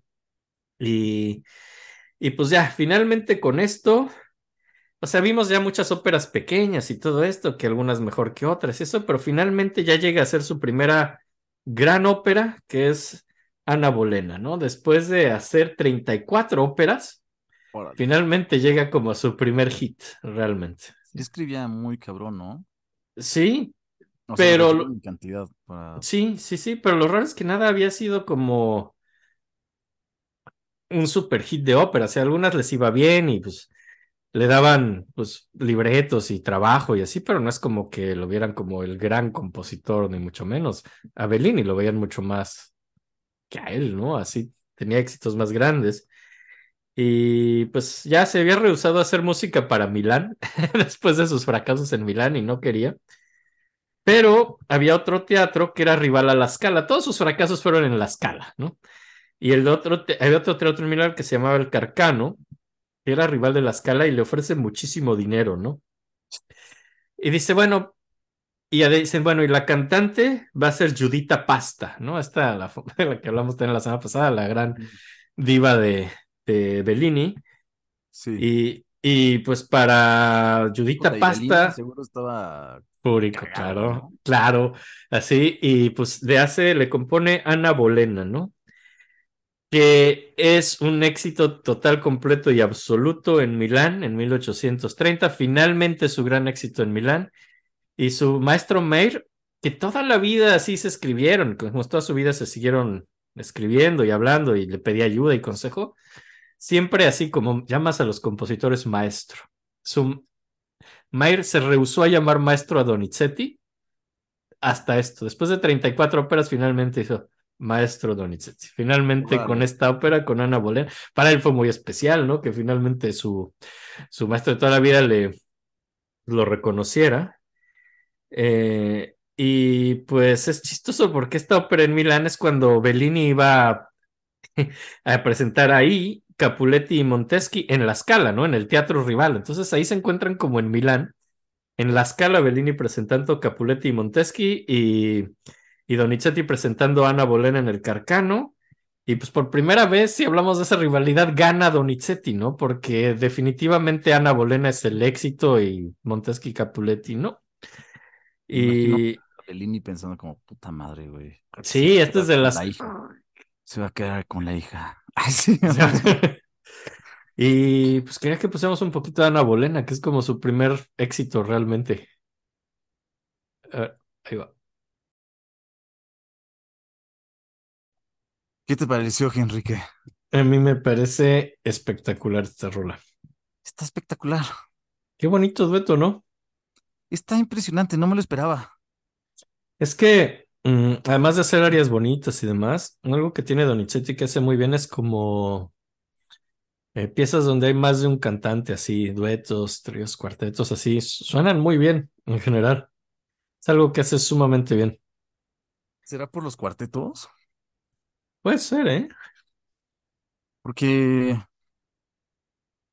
es algo que lo hace muy bien, está muy bonito. De repente empecé a escuchar dos voces haciendo unos duetos preciosos Ujú.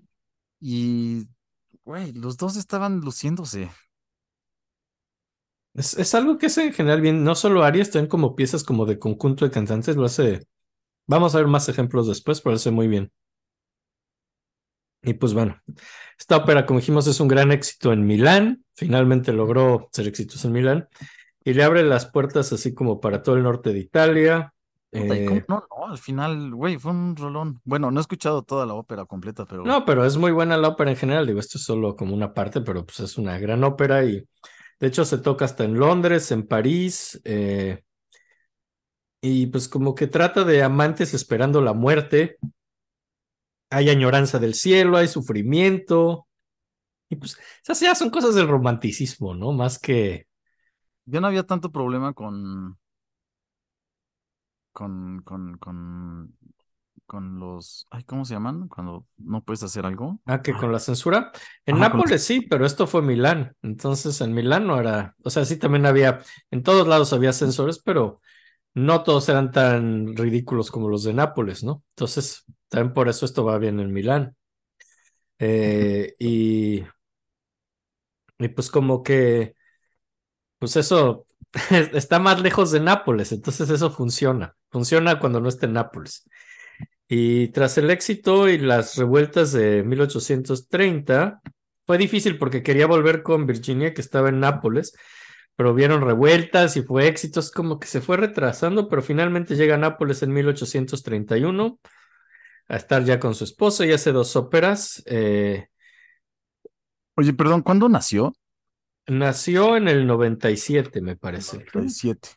Sí, no, 97. Aquí ya tiene entonces 41. Bueno, perdón, 40 No. y... No, en el 31 tiene 34. No, en el 30 tiene, 31 tiene 34, sí. Perdón, 34, sí, sí, sí. Sí, sí. Me fui 10 años atrás, güey. Seguimos con eso de hacer ópera, de hacer matemáticas en vivo, que siempre Sí, claro. es muy emocionante. Tan Oh. raras, güey. Oye, eh, todos los que nos vayan a ver en vivo, preparen sus tablas de multiplicación porque vamos a hacerles preguntas. Pónganse pilas. Eh, Sí. eh, y pues hace dos óperas en Nápoles y parece que ya está más, pero no, no está tan contento en Nápoles. Después del éxito en Milán y que no hay tanta censura, pues ya está más enfocado en hacer música para el norte de Italia y el extranjero, donde tal le fue muy bien en, Ita- en Inglaterra y en Francia. Y, y pues como que quiere acabar un poco su relación con Barbaya y los teatros de Nápoles y, y pues ya buscar más fama y más dinero en otros lugares. Y en el 31 hace como que Fausta, que hace una ópera en Fausta donde es una reina enamorada de su hijastro, ¿no? Y pues obviamente eso escandaliza mucho a la censura en Nápoles y finalmente se estrena en el 32 en Nápoles con muchísimos cambios. Eh, pero, pero pues, les va bien, pero no a largo plazo. Pues es que estas censuras le quitaban como todo el chiste a muchas de sus óperas, ¿no? Y, y el público además sigue siendo fan de Ana Bolena, solo querían que se tocara Ana Bolena, ya era como su hit. Y Está bastante chida, la verdad. sí, sí, sí. Eh, y pues en Milán, en el 32, el empresario Lanari le comisiona Elixir de Amor, de Amore, el Elixir de Amor, que es una ópera bufa. El que hace el libreto es nada más y nada menos que Felice Romani. Y, y pues otra vez se tardó mucho y está el rumor de que la escribió en dos semanas. Justo te iba a preguntar si de nuevo iba a trabajar con él, güey. Sí. Y me sorprende que sí, porque le fue de la verga la primera vez. Pero, pero aquí no, le va muy bien con el Elixir de Amor, es de sus piezas más famosas. ¿Qué será por...? Pues es que tenía mucho renombre ya este güey, ¿va? Mm. Es Por el mejor libretista que existe en Italia. Hace los mejores libretos, solo que se tarda mucho. que es ridículo, güey. Que no puedo creer que no haya otro con el mismo talento y con un poquito más de... Era, era el mejor. Esa es la bronca, ¿no? O sea, sus óperas eran un éxito, pero se tardaba mucho y pues había que escribirlas rápido. O sea, Cagado, güey. Ajá, digo, había un libreto original de esto de Escribe, del francés, pero lo retrabaja, lo hace, es esta onda de Romani, de hacer las cosas más humanas, lo hace además más chistoso, es como, pero además así de, pone como, era como un, eh, una ópera de broma, era una ópera bufa, pero mete como momentos humanas, humanos, así como el área que vamos a ver ahorita, que se llama Una furtiva lágrima, es a lo mejor su, su, una de sus áreas más famosas, si no es que es la que más. Y es una área muy seria, pues se trata de llorar, pero está a la mitad de, la, de una ópera cómica. Pero es eso, es, es que ese es el chiste de Romani, como meter esos contrastes que de pronto hacen que algo que podría ser solo un, una ópera cómica se vuelva algo más multidimensional y humano. Es, es chido Me eso. recuerda, me recuerda a los Monty Pythons. Sí, sí, sí, sí, que no es solo chistes tontos, sí. Sí, exacto, no son solo chistes al aire. Tienen una profundidad. Tienen- hacen chistes de, de descartes. Ahí les, ahí les va. Qué hermoso, güey. Es muy emotiva. Es a lo mejor su, su área más famosa a la fecha, probablemente. Eh, L'Elixir d'Amor fue un éxito inmediato y todavía lo es. Es de esas óperas que se tocan mucho de este güey, todavía, ¿no? Esto se toca mucho. Sí, sí, esta ópera sí. Es- Las otras no. Algunas sí. eh, de lo que hemos visto hasta ahora, no muchas. Esta, esta y otras que siguen después. Pero hasta ahora, esta yo creo que de las que hemos puesto hasta ahora, esta se toca mucho, la Elixir de Amor. Y pues, es un éxito. Desde el momento hasta hoy en día. Bueno, tuvo su momento a principios del siglo XX donde perdió vigencia, pero otra vez pues, pues, ya tiene como el éxito que, que tiene, ¿no? Que verse. Está hermosa, güey. Sí. Y, y te digo, es a la mitad de una ópera cómica, pero como que le da su momento emotivo. Y, y pues como que después de esto, pues vuelve a Roma y en Nápoles trabaja mucho, ¿no? En- entre Roma y Nápoles trabaja mucho. Siempre estaba trabajando mucho. Estrenan Ana Bolena en Nápoles después del éxito en Milán. Y, y pues como que le frustra su contrato por más óperas en Nápoles. Eh, y, y pues además eh, esta ópera de hace Il Furioso es otra ópera que hace en Nápoles, que es el gran cantante, es Ronconi, es el que es el, el tenor ahí, y le va No muy puedo bien creer que se llame Ronconi, güey. Qué- Está qué- muy padre que un cantante qué se llame. Ronconi, ¿no? Güey, es, es ridículo, ¿no? Es que entre, es que los nombres de los cantantes de la época suenan inventados, ¿no? Es como de, güey, qué, mala ficción ponerle Ronconi a tu tenor y, y dices, Pero, vamos pues, a inventar un nombre de, de, de soprano italiana, se llama Judita Pasta. O sea, son cosas que suena que inventó un güey de 12 años, ¿no? Cierto. Sí, es totalmente mentira, güey. O sea, desde Luigi, güey. Bueno, ya hablamos de Luigi. Todavía no era la época, güey. Pero aquí, ¿qué decimos, güey? No había roncos, güey. No había roncos que fueran sopranos, güey. Ya sabes, como, carajo, güey. No, no sé. No sé qué pensar, Enrique. Esto, es- esto es una mentira. Digo, la verdad, lo- lo- solo digo esas cosas para llamar la atención. Sí, aparte, yo no lo estudié, queridos escuchas. Tal vez ya se habrán dado cuenta, no lo estudié otra vez. Perdónenme. Y yo dije, ojalá no lo haya estudiado y pueda salirme con la mía e inventar que el cantante se llamaba Ronconi, porque me gusta inventar esas historias. Es una mentira total, güey. Suena como una gran mentira, ya ¿Cómo sé. pensaste que no nos íbamos a dar cuenta, Ronconi? No mames, güey. Güey, es Ronconi, ¿no? Y, y- y luego cantaba en dueto con el bajo Afonici, ¿no? Afonicone. Ah, sí.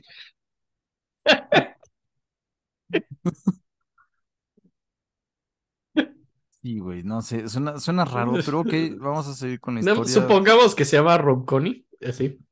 También entiendo que tal vez, no sé, tal vez algún muerto te pidió que no usaras nombres reales. Esto- Sí, estoy, estoy cuidando su identidad. Estás cuidando identidad, eso es lo que Estoy cuidando. Si la historia es real, los nombres fueron cambiados por la discreción de personas, en especial de mis primos. Creo que son a los que debería proteger. Pero Entre vivas y muertas. porque están vivos y son pendejos y, y debería cuidar su identidad. Pero bueno, el caso es que Donizetti también es víctima de la piratería, como habíamos hablado. Eh, Pero sí El- vamos a decir el nombre de la persona que tenía. Ay, sí, esas. Hemorroides. Persona con hemorroides, sí vamos a decir su nombre completo. así, así, con los dos apellidos, porque hay que. ¿Es eso que dicen revictimizar? Por si se sienten preocupados por él, le puedan escribir en Facebook. Sí. que, que saben que tiene hemorroides. Se pueden preguntar en dónde los tiene. Oye, ¿cómo lo platicará él, no? Así como, güey, Güey, lo de ver como el tipo más pendejo del mundo y tienes razón. una vez salí de una fiesta y el pendejo de mi jefe me preguntó dónde tenía hemorroides. Ah, güey, qué maravilla. Es que, güey, to- O sea, a mí mi jefe me hubiera dicho eso, yo lo estaría contando en este podcast y en toda reunión social. Bueno, no, no, no sé, porque me daría pena lo de las hemorroides a lo mejor. Pero, bueno, es- se ve que es abierto, ¿no? Yo creo que todo el mundo sabe que las tiene. bueno, sí, porque hubiera podido decir que, pues que a lo mejor así, no sé, no se hubieran podido inventar una excusa para estar en el baño, que no fueran las hemorroides. Pues sí, me fui a poner polvo en la nariz, así como una señorita o algo así. Y evidentemente su jefe no se hubiera, no hubiera visto diferencia, ¿no? Yo creo que hubiera preguntado lo mismo. ¿Y, y, y dónde te pusiste maquillaje, no? De, me, me puse polvo en la nariz. Si te pusiste polvo en la nariz, ¿en dónde? En la nariz. Sí, pero ¿en dónde? O sea, o en las manos. sí, sería como igual. Sí. Es que es muy difícil superar esa pendejada, sí, pero... Está muy cabrón, sí, sí, sí. Disculpen, queridos escuchas, no podemos hacerlo todavía. Sí, pero bueno. Que no vamos a volver a hablar de esto nunca. Quizá. O sea, yo en algún punto quisiera querré retomarlo. Y pues digo, digo que había mucha piratería también con Donizetti. En Roma en el 33, alguien estrenó una versión pirata de Ana Bolena y la hizo muy mal, ¿Y cómo le fue? muy mal. Así la versión romana pirata de Ana Bolena súper mal. Y tiene que, y la prensa pues, se lo acaba y tiene que mandar cartas a la prensa explicando que eso no es lo que él escribió, ¿no? Que es Ay, una mala versión pirata. Eh, y, y pues en 33 ya llega Florencia también. Otra vez tiene una rola con Romani que se llama La Parisina. Otra vez se tarda mucho. Y mientras, y como se tarda mucho y está en Florencia donde va a hacer su presentación, esperando y esperando y está lejos de casa, empieza un romance con una contralto, porque que se llama Giuseppina Merola. Y, y pues como que empieza este romance con este cantante y se trata por una, se enteran por una carta que escribe Lunari, que es el empresario ahí de Florencia, le escribe a, a Romani, al libretista, diciendo, es que tienes que inventarte un personaje para Giuseppina Merola, porque este güey ya está muy feliz con ella y tiene que darle un papel, ¿no? Así. Entonces Lunari está muy enterado de, pues, de que está teniendo ondas con esta señora, tanto que hasta exige un papel en- para ella en el teatro. Y, y pues están aquí, enterados, o sea, todos entonces. pues no, ahorita estamos enterados porque leímos las cartas, pero en teoría pues, yo creo que en el momento sí era más discreto. O sea, la esposa Pero- no está enterada, ¿no? No creo que estuviera enterada la esposa, ¿no? Pero lo que nos da evidencia es que en general creo que sí tenía sus ondas con otras señoras, pero era discreto. Pero esto es como de los pocos momentos donde queda evidencia clara de que tenía ondas con otras señoras y que esas otras señoras a veces eran sus cantantes, ¿no? Entonces, pues existe la posibilidad a lo mejor de que tuviera pues Todo por este chismoso, güey, que lo escribió en cartas. Sí, bueno, y también lo hizo porque yo creo que quería pedirle un papel. Es que si esto va a salir bien, que Donizetti tenga chance de darle más, pidiendo líneas extra para pues, la amante de Donizetti, ¿no? Para que luciera más en vivo y Así En esa ópera. En carta es una mala idea en general, pero al parecer sí, porque ahorita imagínate 200 años después ya sabemos de cosas que él creía que nadie sabía. y en 200 años después es como verga, la cagaste, estamos enterados y en cualquier Todos, momento todos sí, sabemos. Y si alguien no sabía y está escuchando esto, pues ya sabe. ya sabe, exacto. Ajá.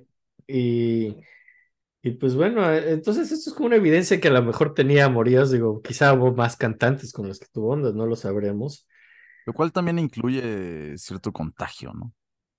Básicamente. Digo, no sé, la sífilis deja de ser contagiosa en cierto punto, afortunadamente, porque Ah, sí, es cierto. Y todavía no sabemos muy bien en qué punto estaba aquí. Mm, no, no, pero pues espero que no haya contagiado a tanta gente.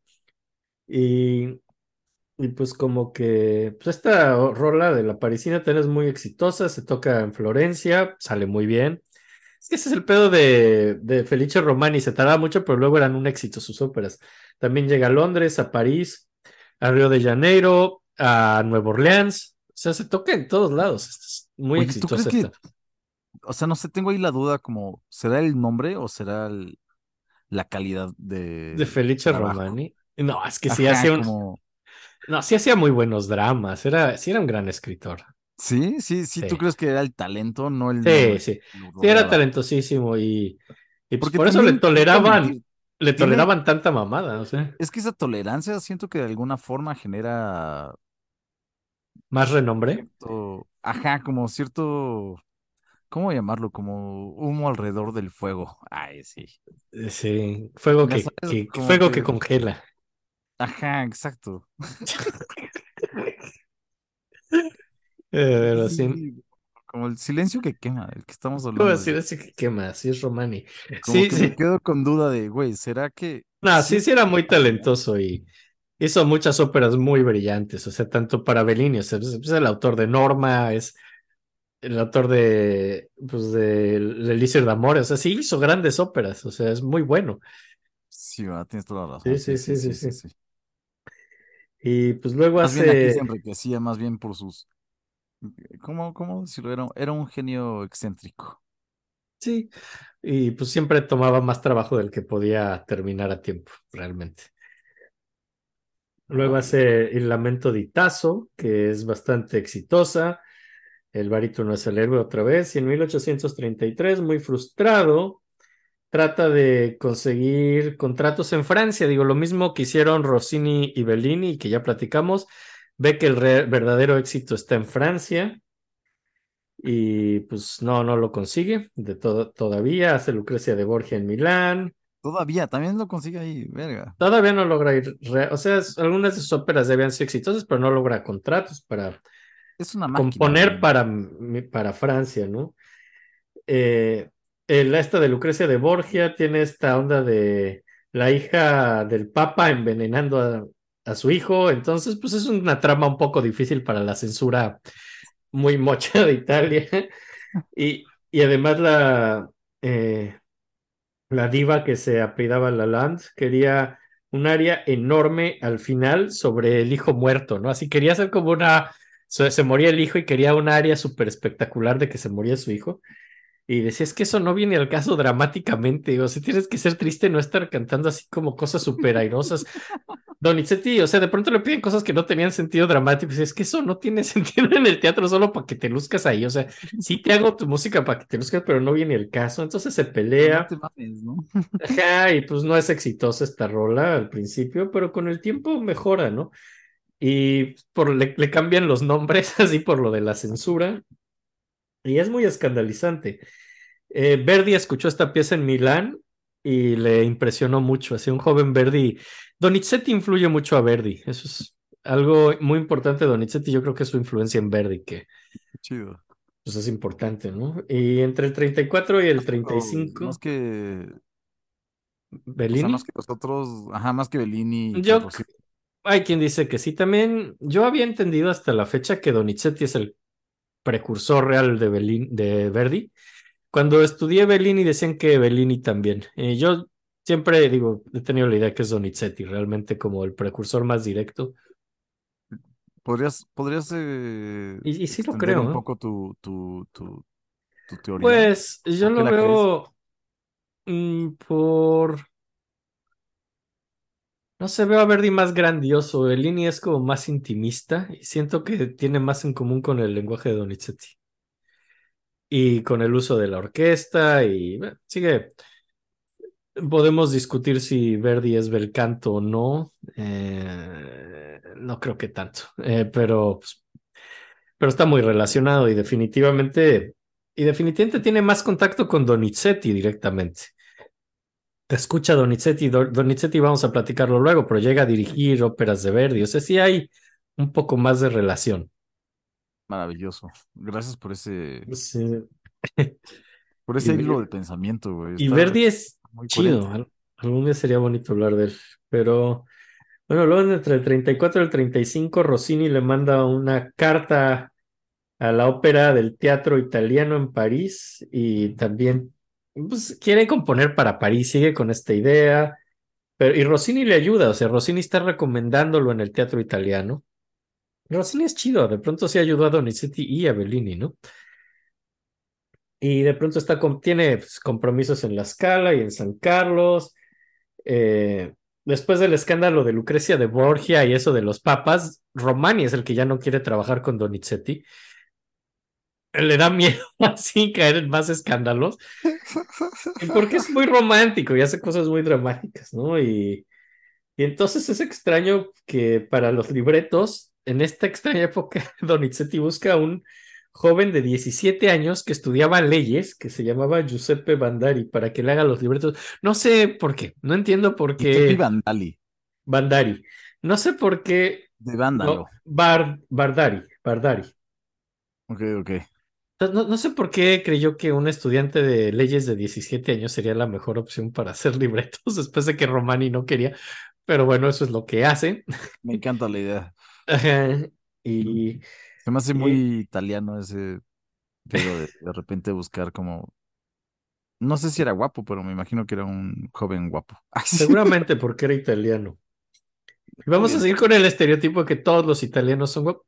¿Podemos decir que en este podcast creemos que toda la gente de Italia es guapa? Yo creo que el- los 60 o 70. Me voy a mantener 80. como. Me voy a mantener como en, en, en, en, en, en- en coherencia o en, ¿cómo decirlo? En, en sobriedad, no, en, en- Vas a, no quiero vas a- exagerar, no, no quiero ok, vas a ser mesurado. mesurado, ajá, quiero ser Ajá. mesurado, me voy a ir a 70. Ok, entonces el 70% de Italia es gente guapísima. Entonces seguramente sí era guapísimo. ¿Tú cuál es el- tu, tu, tu, Porcentaje de gente guapa en? Italia. ¿Qué, qué, qué vamos a hacer con la gente que era guapa y ya no? ¿La consideramos guapa porque en algún momento fue guapa? No, Ah, entonces va a bajar. no, no, no, no, los que envejecen bien, envejecen bien y siguen siendo guapos. Los que Ah, envejecen pero hay muchos italianos que envejecen bien, así. Exacto, ajá, los que siguen siendo guapos son guapos y entran dentro de este porcentaje. Digamos, sí, digamos 70, 70. 70, ¿no? Creo que es lo Sí, mesurado. 70. Sí. Digo, también pensando como... Yo la verdad, Francia lo veo mucho más bajo. Sí, que Italia definitivamente. Tenemos muchos problemas con este tipo de Sí, Yo- lo veo igual que Francia. Las mexicanas tienen bigote. No, no, es cierto. ¿Te acuerdas dijo eso y lo cancelaron por eso? ¿Quién fue, güey? No, No sé, ay, no sé, no sé. Qué Fue estúpido. un español, ¿no? Ah, Era alguien de. No, creo que era italiano, no sé. Y seguro era muy guapo, porque español, ahorita. no me acuerdo. Sí, voy a dejar de tratar de hacer que cancelen nuestro podcast a propósito. Las mexicanas no tienen bigote, necesariamente. O Eh, sea, bueno, necesario para verse bien. imagínate. ¿Quién fue, güey? No me acuerdo. No güey. sé, alguien dijo eso. Y. Ay, Dios. No, pero, pero no. Según Solo vamos Paulo a. Coelho, ¿no? No, Pablo Coelho, no. Creo que fue Paulo Coelho, güey, porque No, escribe Jor- pura mierda. Jorge. Luis, Jorge Luis Borges. No, fue Paulo Coelho, porque escribe pura pendejada. Sí, sí, sí. ¿Qué le pasa? Pero sí, es que fue una afrenta nacional, pero, pero sí, no, las, las personas en Italia son guapísimas y seguro Barandari también era guapísimo. Perdón, súper paréntesis, pero una vez me pasó este, este problema de hablar con, con alguien y. y llegó el tema de Paulo Coelho y... Verga, qué difícil, ¿no? Porque le había Cuando gustado- alguien está hablando bien de Paulo Coelho, Acá fue como, güey, leí este libro y estuvo bueno, güey. Y, y, y entonces, como tú qué piensas, es como, verga. es que depende quién No sé sea, es muy, no es sé cómo difícil. mi opinión si, um, sin ofenderte, porque ya vi que te gustó. Sí. Una tía mía que, que estudió arte y de hecho, pues, trabajó en galerías muchos años así, eh, me, vamos, muchas veces lidió con malos cuadros, ¿no?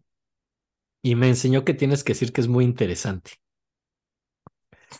Ok, pero eso es un Dices, poco o sea, tu opinión es interesante. mismo, ¿no? Es como, no me siento bien diciendo esto, güey. Sí, porque si es que no puedo decir que es bueno, es, es interesante. ¿Sabes lo que hice yo? Fue decir como, güey, vi su vida y su vida se me hace muy interesante. Ah, sabes, como que su biografía creo que está bastante buena. Ya sabes, ¿y qué piensas de cómo escribe? Pues creo que tuvo una vida buena. Ay, sí. Triste, muy interesante, güey. Es muy difícil. Muy difícil ese chico. Qué mal escribe, güey. Horrible. No, tampoco he leído tanto. Leí El No, yo Alquimista. nada más leí uno y ya decidí no volver. Igualmente. Y, y luego, pues como que creo que alguien me dijo de qué se trataba otro y dije, eso es aberrante. Y, y no lo leí tampoco. Pero, ¿qué tal que todos los demás son buenísimos y solo el alquimista apesta? D- d- No estoy, No, estoy- no, no, no. Tengo un porcentaje de seguridad del 90%. Ay, sí. Ajá. Es tan posible que un italiano sea guapo como que un libro de Pablo Coelho sea feo. Exacto. Sí, sí, sí. Exacto. Sí, sí, sí, sí, sí. Lo dejemos ahí. Me encanta que tengamos como probabilidades Ajá. No, no, aquí no estamos viviendo en absolutos. para nada. Y, y me encanta que tenemos puntos de comparación. Pensamos que el 70% de personas en Italia, es más, el 30% pueden ser feas a comparación de que el 10% de un libro de Pablo Coelho puede ser bueno, Eso, ¿no? Creo que eso Sí. es... Creo que estamos Correcto. justos, ¿eh? estamos bien, estamos- y estamos siendo justos. Y bueno, esta otra gente que no sé por qué, pero No sé, creo que teníamos un enojo que teníamos que sacar. sí, sí, sí, muy terapéutico este capítulo. Después Gracias, por escuchar. Adelántale a todo esto. Sí. Ay, ya lo escucharon. Ay, sí. Luego, pues María Stuarda fue una ópera que hizo que fue totalmente prohibido por la censura y el rey de Nápoles. Y en el 34 va a París, ¿no? Está, él quiere ir a París porque no hay tanta censura, no hay piratería. Ahí, y ahí renueva su rivalidad con Bellini porque Bellini acaba de producir y Puritani en el 35, ¿no? Y él está eh, está a de, está a punto de también en París producir Marín Faliero, ¿no? Entonces, ah, por otra vez, otra vez se encuentran en la misma ciudad al mismo tiempo y entonces, pues Bellini hace y Puritani, que es, es un Una exitazo. neurosis para Bellini, obviamente. Sí, aunque su ópera es mucho mejor que de Martín Fa- Marín Faliero, ¿no? Y se estrena bien Marín Faliero, le va bien en el 35, pero y Puritani pues, es una locura y es un éxito colosal, entonces pues le fue mejor allá a Bellini. Eh, y además, eh, pues ya después hacen Martín Faliero y después del estreno se inundó el teatro por, porque los de seguridad del teatro dijeron, no, no, no, tienen que hacer un mantenimiento y eh, haciendo el mantenimiento inundaron el teatro. A lo mejor ni había que Wow. hacer mantenimiento. Y entonces, qué? pues, Tenemos como los detalles. Ay, sí. no, pero pidieron que, que había que mover las cosas así de agua y se inundaron el teatro. Entonces, pues muchas de las funciones que iban a seguir de Marín Faliero, que a lo mejor hubieran hecho que fuera una ópera más exitosa, Seguro pues, fue Bellini, güey. su- suena Bellini así, Seguro que Bellini hizo algo, güey. disfrazado de plomero italiano, porque todavía no existían Mario ni Luigi, entonces todavía no era un cliché. Y, llegó y dijo, muy normal. Claro, hay- Ajá, sí, hay plomeros en Italia. Llegó y dijo, soy un plomero italiano. Se puso una gorra rojita traía una escalera, lo que ya hemos visto. que te deja entrar a todos lados. Exacto. Fue como, voy, traigo una escalera, voy a hacer algo. Ajá, y Pues, se metió en una tubería y hizo chum chum chum, y como que así la descompuso. Y Me encanta que hizo un chuc chuc chuc. sí, hizo chum chum chum. Sí, se metió. Pateó una tortuga y boicoteó la ópera de Donizetti, ¿no? Y, la que tapó la tubería, evidentemente. ¿Ya? Y de todos modos quedó satisfecho porque Marín Faliero fue una ópera exitosa a pesar de ser tocada pocas veces y demás. Y, y pues es cuando le dan a Bellini y lo nombran caballero de la Legión de Honor, pero a Donizetti también. Entonces los dos son caballeros de la Legión de Honor de Francia. Y, y el año siguiente Marín Faliero se tocó por toda Europa, eh, otra vez en Nueva Orleans, en Nueva York, y es un éxito, gran éxito de ópera. pero en su momento, pues no fue tan exitoso por la inundación y demás cosas. Eh, después de este viaje a París, Por Bellini. ¿eh? Por Bellini. Por Bellini, claro, básicamente. Fue culpa de Bellini. ese fue culpa de Bellini. y vuelve a París, pasa por Roma para ver a Virginia, porque todos estos viajes generalmente no dejaba, no se llevaba a su esposa, la esposa generalmente la dejaba en Roma con la familia de ella, luego iba por ella cuando iba de regreso. Pasa por Virginia, regresan a Nápoles, eh, pues donde realmente él trabajaba en Nápoles, era el director de todos los teatros de Nápoles, lo habían puesto ahí. Pero siempre pedía como permiso para faltar, para hacer sus óperas fuera y siempre le daban permiso, pero estos tiene que regresar a Nápoles a trabajar. Y pues eh, cuando regresa en 1835 a Nápoles es un desastre, la condición de los teatros ya se había ido Barbaya, eh, tardan mucho en aprobar libretos, en general no, no les está yendo bien, no hay financiamiento, se declaran en bancarrota varios teatros iban a y quería estrenar su ópera Lucia di Lammermoor, que pues, quizás ópera más exitosa a la fecha, pero el teatro donde la iban a estrenar se de- declaró en bancarrota y, y pues como que él ya tenía ese contrato y pues le cancelaron su estreno y protestó y reclamó y y como que pues consigue decir, bueno, ok, lo vamos a abrir el teatro, vamos a tocar, pero a los músicos no les quieren pagar los ensayos porque no hay dinero y los cantantes se rehusan a ensayar. O sea, todo pintaba terriblemente mal porque estaba muy mal la situación de los teatros y sin embargo lo estrenan en 1835 y es un éxito brutal porque es la mejor ópera que escribió este güey. Y pues como que en una raro. Sí, fue una temporada desastrosa, así, para el teatro en Nápoles. Todo salió mal, todas las óperas estaban malas, a nadie le gustó ninguna de las óperas que estrenaron esa temporada, más que Luché la Marmura. Era Entonces, lució todavía más porque el resto era una porquería, básicamente, ¿no? Y pues como que es una tragedia romántica y eso es lo que hace, ya que la tragedia sea la forma favorita de Italia para la ópera, ¿no? Ya dejan un poco lo de los chistes y eso. Por Lucia de la Marmura en el 35. Eh, aquí, aquí el que escribió el libreto se llama Camarano, que ya se vuelve como su libretista ya más, con el que mejor se lleva y trabaja mejor, ¿no? Eh, y pues bueno, quería que pusiéramos un poco de Lucha de la Marmura al final de, del capítulo. Quería, quería que los dejemos con esa. Me parece maravilloso. Ajá. Y, y pues en el 35 eh, se murió Bellini, ¿no? Y Donizetti está realmente deprimido y triste por la muerte de Bellini, está muy dolido, es porque él sí lo Porque sí lo quería. Sí, y lo admiraba y lo Al apreciaba. mismo tiempo, güey, no sé qué se tiene que hacer en ese momento, ¿no? Como No sé qué ¿Tienes que hacemos. pedir un, un deseo a las estrellas o algo así. Vamos a pedir un deseo. Este, pero que es en voz alta, ¿no? O es en baja. o- Eh, no, es en voz baja, si no, no se cumple. Ese es el de los cumpleaños.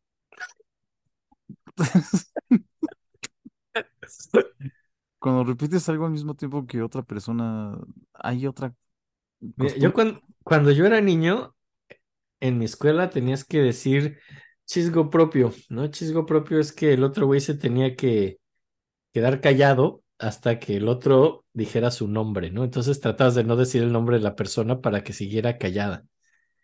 Verga, nosotros decimos nuestro nombre nunca. No, y, y eso a la mitad de un podcast. Esto podría ser el peor podcast de la historia si nos quedamos. Ok, ok, tal vez es la mejor idea. Tal vez hay que. Es una pésima idea para un podcast jugar a lo del chisgo propio. Ah, ah, Vi, vi versiones que alguien decía en, series de Estados Unidos, vi que era algo muy similar a mi chisgo propio de la infancia, pero no era con decir el nombre, simplemente la persona callada tenía que invitarle al otro algo de comer o de tomar, le compraba un refresco y ya, podía ya hablar. Suena igual de complicado porque tú estás bastante lejos. Eh, Sí, creo que no vamos a jugar al chisgo propio por sentido Creo que común. no vamos a jugar al No, chisme no, propio no, no, el no. bien del programa. Sí, por ustedes, sobrinos. Se- nos- Estamos nos- matando un juego por ustedes. Deja el juego, una tradición. una tradición, un ritual humano. lo cual se convierte en una ley en algún momento. Creo, quiero que vean el sacrificio que Miren lo que estamos haciendo. Estoy decepcionando a mi niño interno que quiso gritar chisgo propio y no lo hizo porque sabe que un programa donde uno de los dos está totalmente callado hasta que digan su nombre sería un muy mal programa. Ah, creo que es suficiente con lo que acabamos de decir. Ok, bien. Entonces, seguimos. Entonces está muy triste porque se muere Bellini y hasta compone una pieza que se No es llama La... chistoso, y no es chistoso. Es trágico. Chistoso, es otro. ¿Qué? ¿Otros cinco segundos?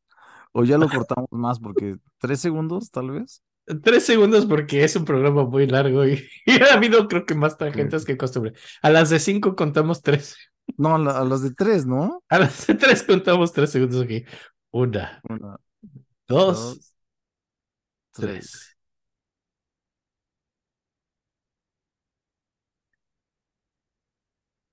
Ok, ok, muy bien, podemos seguir. Eh, pues está muy triste por la muerte de Bellini, es muy triste. Ah, espérense, Y- nada más quiero dejar claro que el silencio fue como por respeto. A Bellini, A Bellini, sí, sí, sí, al muerto. sí, al muerto, sí. Y, feo que no le hicimos un silencio al hijito que se le murió, ¿eh? Verga, pues es que tampoco. no, no, no le vamos a hacer un silencio, ni modo, ya. De aquí en adelante, ya solo a Donizetti, ¿no? Cuando se muera Donizetti le hacemos, eh, spoiler alert, se murió Donizetti al final. Le hacemos su silencio a Donizetti y ya, ¿no? Sí, no mames, seguramente los muertos están presumiendo demasiado y tampoco. Ay, ay, y, y si cada que se muere un niño en el siglo XIX hacemos un silencio, esto nunca va a acabar. Se morían mucho los niños, es una horrible mortalidad infantil, sí. y siguen todavía, entonces no tiene sentido. Entonces, pues bueno, se murió Don Bellini, le compone, Donizetti todavía muy compungido por la muerte de Bellini, compone el lamento para la muerte de Bellini, y la que canta es Malibran, y, y la hace para... que seguramente Bellini muerto pensó como, hijo de puta, estaba esperando esto para poderse aprovechar. Ajá, y hacer una rola chingona. Y Esto entonces- esto es- un pedo de Eh, así nada más para lucirse. Y ese es para piano y voz, es más onda lead. Y dice, y dices, bueno, que le hizo su tributo, qué bonito. No, no está contento con eso. Dice, no, es que no es suficiente para un grande como Bellini. Y hace una misa de requiem para Bellini.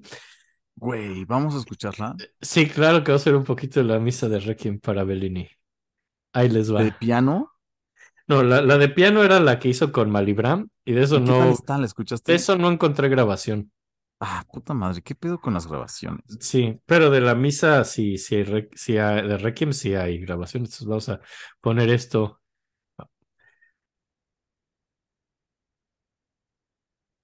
Wow. Sí, sí, sí, sí, es hermoso. Dies Irae de su Requiem a Bellini, ¿no? Está increíble, güey. Sí, es bonito que se hubiera muerto Bellini antes para que hubiera un Requiem, porque yo creo que si se moría Donizetti primero, Bellini solo hubiera festejado ya. Güey, chance hubiera hecho una burla, ¿no? Como una ópera bufa. Ujú. Sí. Todo culero, ya sabes. Qué miserable, pero sí. Y pues ya luego en Milán se presenta María Stuarda, la que prohibieron en Nápoles totalmente por la censura. Y pues tiene mucho estrés, también es la época que se muere su papá. Y de hecho no va a, pues, al funeral a ver como ni nada, pues, solo se murió su papá, pero sí se estresa. Además tiene problemas porque la diva de esta ópera que va a cantar en Milán es Malibran. Y en el libreto original que habían hecho antes de mandarlo con las personas de la censura, había un momento donde canta las palabras vil bastarda, ¿no? Y los censores dicen que no puede decir vil bastarda y lo cambian a dona vil, ¿no? Hacia, mujer vil en vez de decir vil bastarda, ¿no? Y, Qué mamada. y, y, y Malibran empieza a decir que no le importa y que va a decir vil bastarda. Eso pero está muy angustiado Donizetti en que los ensayos están difíciles, la censura, y que su diva dice que no, que ella sí iba a decir lo que le prohibieron expresamente que dijera. Está bastante estresado y pues ya finalmente se enferma Malibran, entonces se pospone. O sea, todo esta de María Estuarda en Milán es estresante. Y finalmente es el estreno y sí, canta Bill Bastarda y evidentemente Hay un pedo. Sí, claro que hay un pedo porque lo habían prohibido y Malibran decidió sí cantar Bill Bastardo. Entonces cancelan las futuras presentaciones y pues. Qué bueno. eh, o sea, pues qué sí, pues, básicamente llevaba como tres años seguidos que él hacía los que él eh, que la Scala empezaba su temporada con una ópera de Donizetti, ¿no? Que es como un lugar de honor cuando la temporada de ópera empieza el 26 de diciembre, después de Navidad. Sí, llevaban tres No, años seguidos. La escala era un desmadre, güey. Eh, sí, pero aquí ya empieza a ser un poquito más seria y el 26 de O diciembre sea, empieza no la temporada de ópera. de Pues sí, todavía, todavía hay, eh, todavía hay apuestas y todavía hay ruleta y todo esto, pero no deja de ser un gran honor y algo muy digno que es, seas quien abra la, la temporada de ópera. Después de esta gracia de el Bill Bastarda, por seis años no, va- no va a volver a, o sea, sí van a tocar su música, pero ya no va a tener el puesto estelar de ser el que empiece la temporada. Órale. Ajá. eh, Qué buena y- broma, ¿eh? Además ni siquiera fue un chiste de él, que es lo peor del caso, ¿no? Es algo Sí, que hizo, fue un, que estaba, fue un chiste con el cual tuvo que cargar, ¿no? ajá, y estaba fuera de su control totalmente. Ah, Eh, qué molesto. Esas cosas pasan y es, son molestas. Sí. Ahora, creo que es quizá un buen momento para platicar un poco, eh, una, vamos a dar una descripción de, de Donizetti, cómo se veía físicamente. Me Eh, encanta, porque yo lo he estado viendo desde Sí, sí, se, se ve, pero vamos a describirlo como lo, lo describía Olario, Oliario. ta- Los que lo están viendo en YouTube, hay dos personas. Bueno, hay cuatro personas. Ni Enrique ni yo No, somos. los que no estamos, si está en color no es Donizetti, para empezar. Exacto. Si tiene un traje de cuadritos tampoco es Donizetti. No, El otro güey es Donizetti. el que parece que está enojado borracho. Ya, de, ya explicaré por qué se ve así en esa imagen, pero el caso es que ese es Donizetti, pero ahí va la descripción. Dice, Gaetano era de constitución fuerte y robusta, alto y bien proporcionado. Su cuerpo era ágil y vigoroso, el rostro agraciado, enmarcado por gruesos y rizados cabellos castaños, rasgos nobles, frente amplia, ojos azules que revelaban al genio y conquistaban la simpatía de todos. Vale. Ok, entonces Estaba la- guapo, güey. estaba Creo guapo, Envejeció guapamente de los tres que hemos hablado. Estaba guapo, no, no, no era Rossini que le decían el pequeño Adonis, Pero de chico, ¿no? Después acabó siendo Sí, se de- feo, acabó feo, sí, sí, Bellini pues no envejeció porque murió joven, este es el único que, eh, que a lo mejor envejeció bien, bueno, hasta, no, no envejeció bien, Como, bueno, pero como, como un buen vino, Enrique. Como un buen como un vino. buen vino, no, no envejeció como un buen vino, envejeció muy mal, pero por eso di la descripción ahorita antes de que se ponga más viejo, Como era un tipo- puro, como un buen puro. Que como al era- final se quema. Sí, básicamente. Y pues era vigoroso, dijeron. eh, y era vigoroso. Eh, y pues bueno, en el 36 en Venecia presenta Belisario, que es un gran éxito. No, espera, no explicaste por qué está así. Ah, no, es que todavía no llegamos a ese punto de la historia. Ah, perdón. Y, pues es un viaje difícil a Nápoles porque aquí Donizetti decide hacer un chiste que es un chiste casi tan malo como Ping Pong Ding Dong, pero Donizetti tuvo un viaje muy difícil a Nápoles para Belisario porque viajó en una carroza tan mala que en vez de llamarle diligenza, la diligencia, le llamaba negligenza. Eh, entonces eso lo puso como una cosa, según él, muy chistosa en una de sus cartas. Y dices, En sus redes sociales. en sus redes sociales dice, señor, deje de hacerse chistoso y escriba óperas bufas. Ah. y, perdón. Y, y entonces hace su mal chiste de la, de la negligencia y, y viaja en negligencia hasta Nápoles. Mira, qué mal chiste, pero bien que lo repito porque se me hizo gracia en el fondo, ¿no? Así. Buenísimo, buenísimo. Repítelo. Negligencia. Ah, ya lo entendí. Explícalo. Así. Explícalo, explícalo. Oye, pero ¿dónde está la broma? ¿En las manos?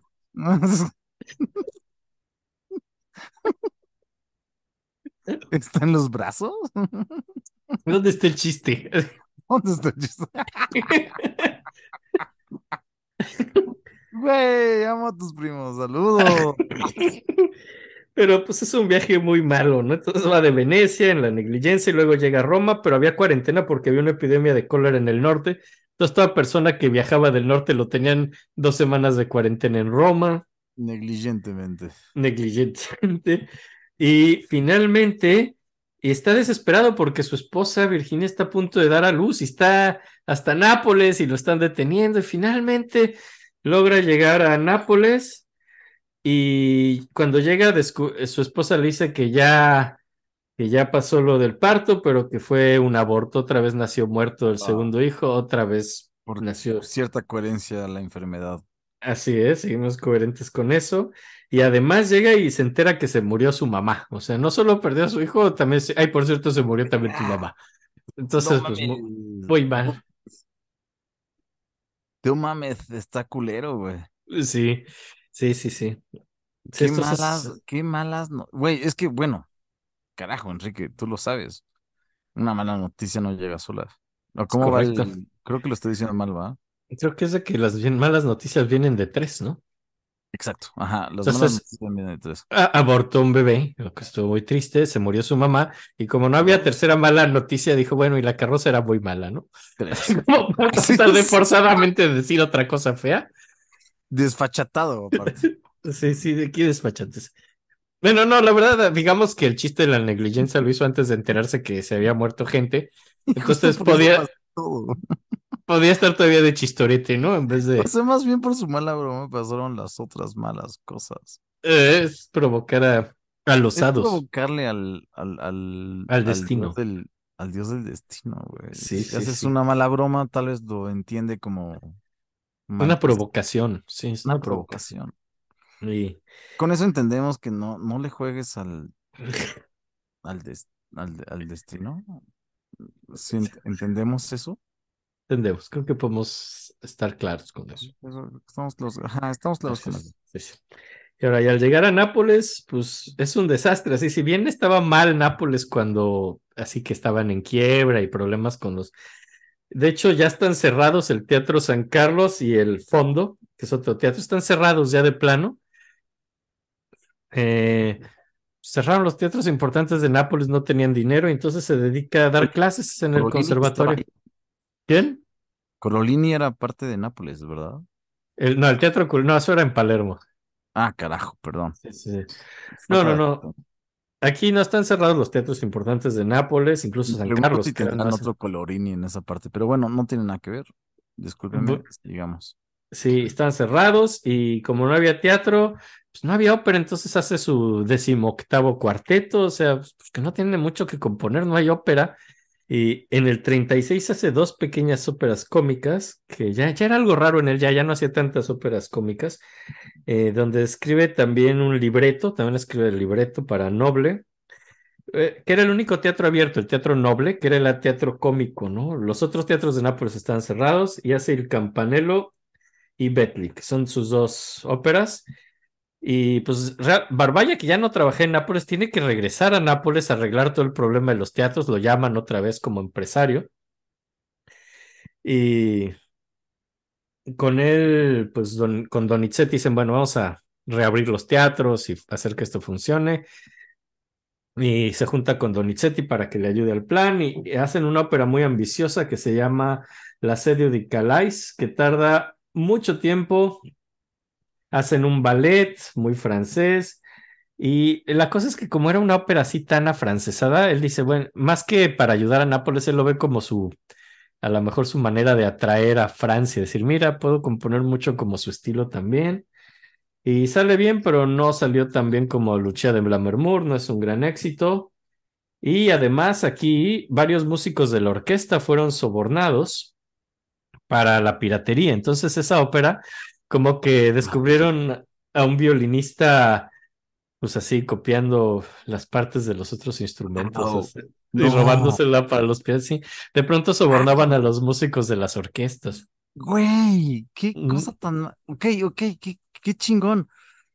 Ya, ya, ya, ya vimos más o menos cómo funcionaba la piratería. Es que, pues, veían de qué forma, si no había un güey ahí con buen oído tomando dictado, pues, o sobornaban a un músico, veían cómo le hacían, básicamente, Está para piratear. güey. Sí, sí, sí, sí. Está súper interesante. Está, está, está de huevos. Me encanta. Sí, entonces esta se la piratean y pues no salió tan como él quería. Y en el 37 se muere María Malibran, la cantante, porque se cayó de un caballo a sus 28 años. Y, y pues como que la- hacen una cantata, ¿no? Y entre varios compositores hacen ahí como su collage, que eso sale horrible. Así cuando cada compositor hace una parte y pues Donizetti le tocó hacer una parte.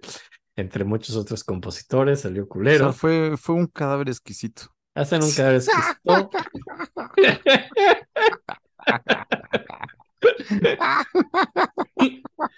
Es que era italiana.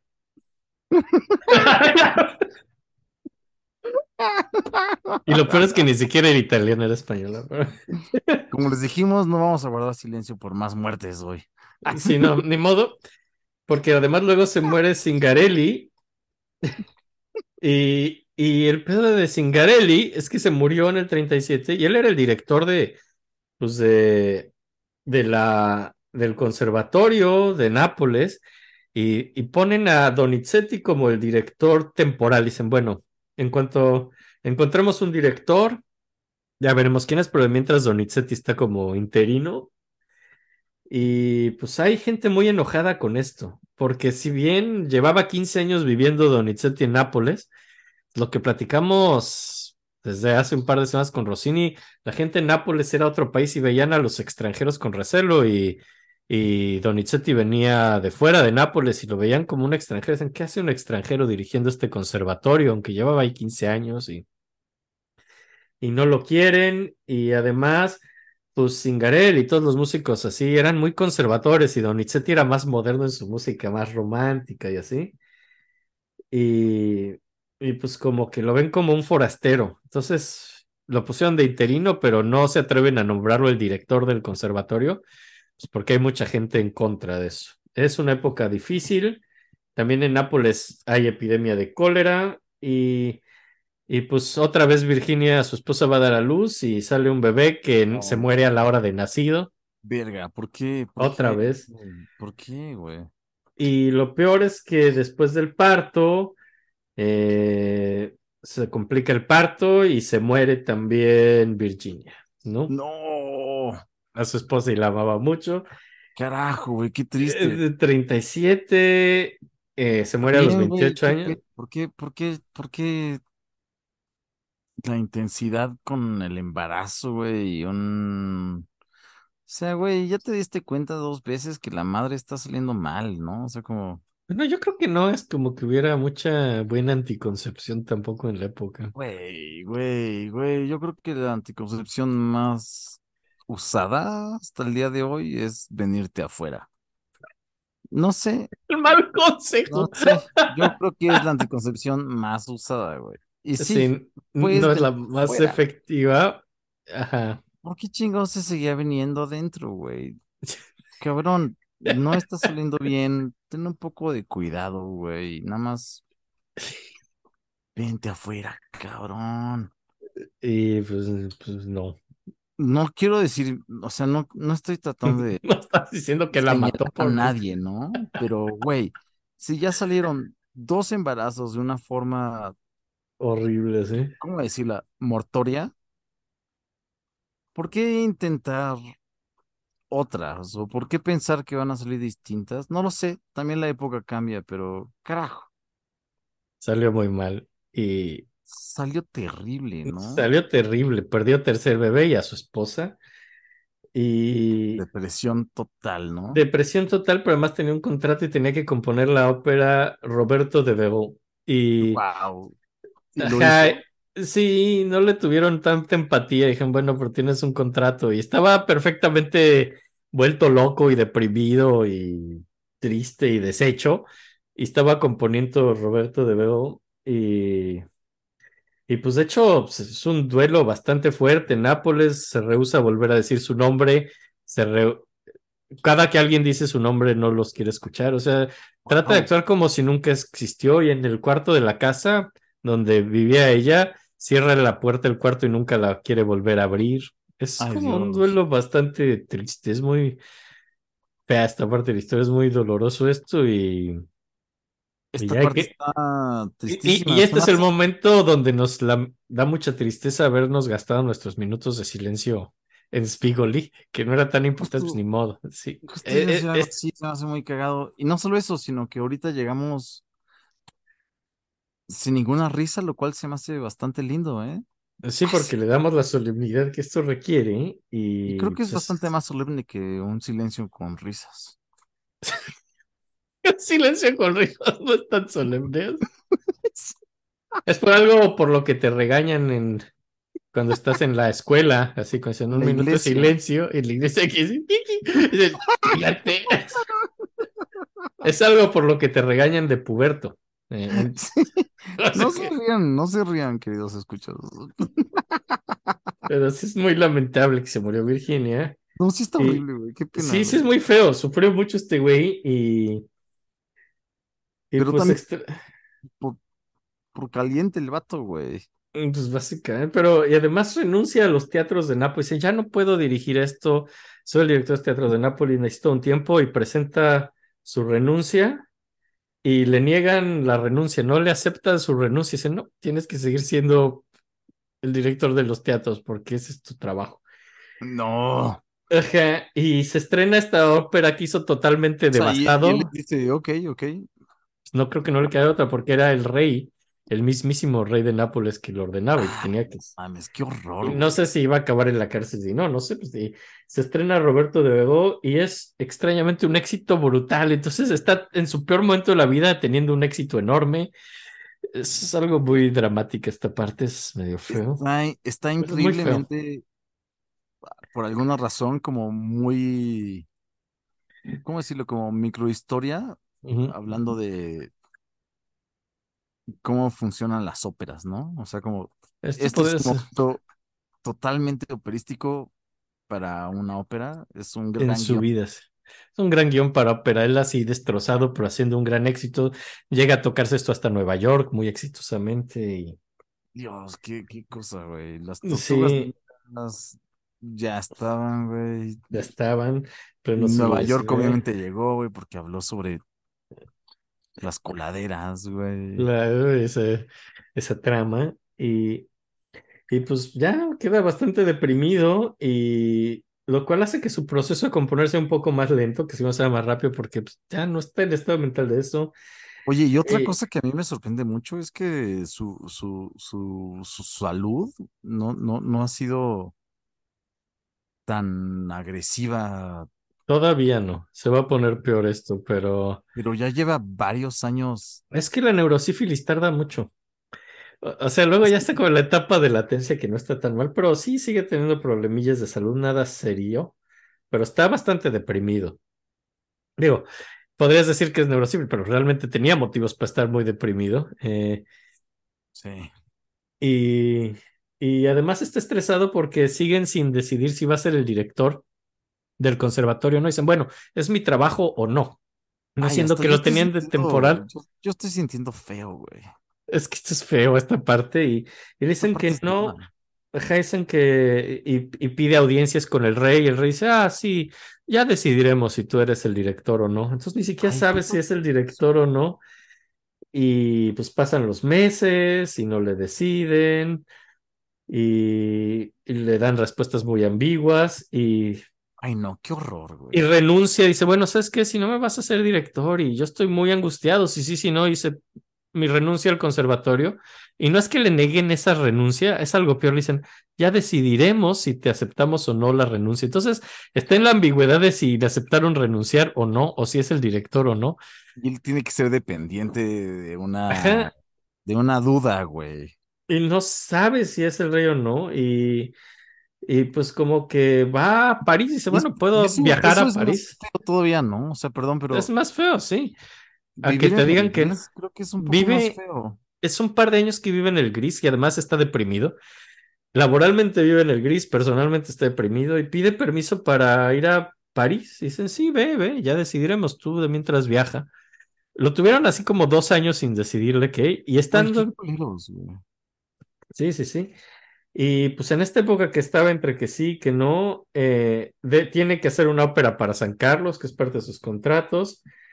Y pues como que ya es amigo de un tenor, en esa ópera es amigo de un tenor que se llama Nurit, que es francés y además dice, yo te puedo ayudar a ir a Francia, por eso es que logra irse a Francia, porque este güey dice, yo conozco gente ahí, te puedo explicar qué es lo que les gusta, lo que no, y hace una ópera para San Carlos que se llama Poliuto, eh, pero no la tocan por, por la censura, se trataba de la conversión y martirio de un santo, y dice, no, esto es muy religioso, olvídalo, esto definitivamente no lo puedes hacer.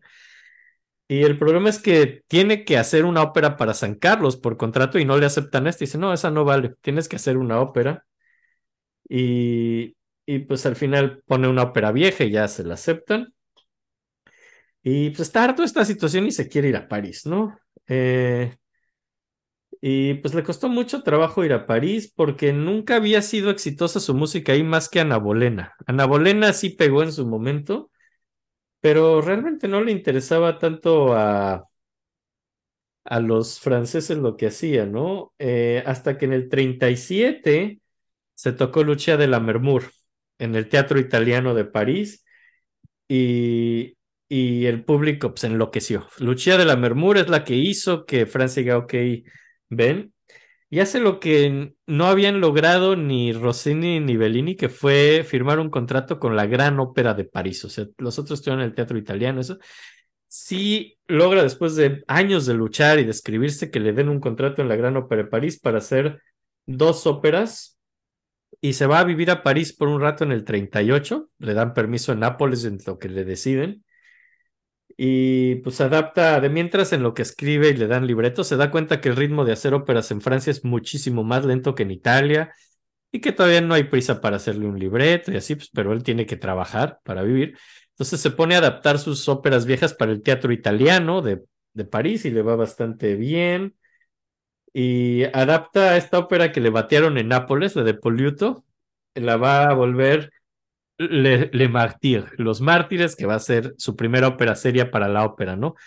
Pero no le dan libreto y se tardan mucho. Y entonces se estrena. Sí, sí, sí, la de los mártires, ¿Los sí. Mártires? ¿La has visto? Sí, sí, sí, sí, sí. Qué peliculón, ¿no? No tiene Mm. nada que ver con esto, pero. Sí, sí. Y-. Pues se estrena el Elixir de Amor en el teatro italiano, muy bien, y está, y tiene mucho trabajo llegando a París porque está haciendo la de Mártires para la ópera francesa, está adaptando óperas para el teatro italiano, y pues como dentro de esta, toda esta actividad, de pronto también ve que algo le comisionan de la ópera cómica de Francia, ¿no? Además que es otro tercer teatro, y hace la Fille du Regiment, la hija del regimiento, para ópera cómica. Por ahí, en una carta la menciona como un trabajo secundario. Dice, sí, estoy haciendo este y este y otro. Y salió una operita que estoy haciendo aquí, nada más de chiste. Y, y pues Oye, me impresiona que el güey sigue trabajando de es una forma que sin es, descanso. es que es a lo que se dedicó, ¿no? Y ya después de un periodo de depresión es eso. Y de hecho, hay Pero muchos sí rumores en la... trabajo, a la verga. Dijo, a la chingada. se, que- entregó el tra- De hecho, es una época que se rumora que está teniendo sexo obsesivamente con quien sea, así como onda adicto al sexo después de esto, y que está pasando entre etapas de estar deprimido a, tenien- a tener así sexo con quien sea, y así como que alterna entre deprimirse y tener sexo. Y es algo que se escribe con su excuñado, con Toto, que y le escribe y dice, ah, ¿cómo crees? Son rumores, estoy tan ocupado que no tengo tiempo de absolutamente nada, ¿no? Y es lo que lo niega, pero pues quién sabe si sí o si no, pero esos son los rumores de la época. Y de hecho hasta Demonios. Sus hermanos mandan a alguien a París a checarlo, porque sí hay rumores de que se está medio volviendo loco y que...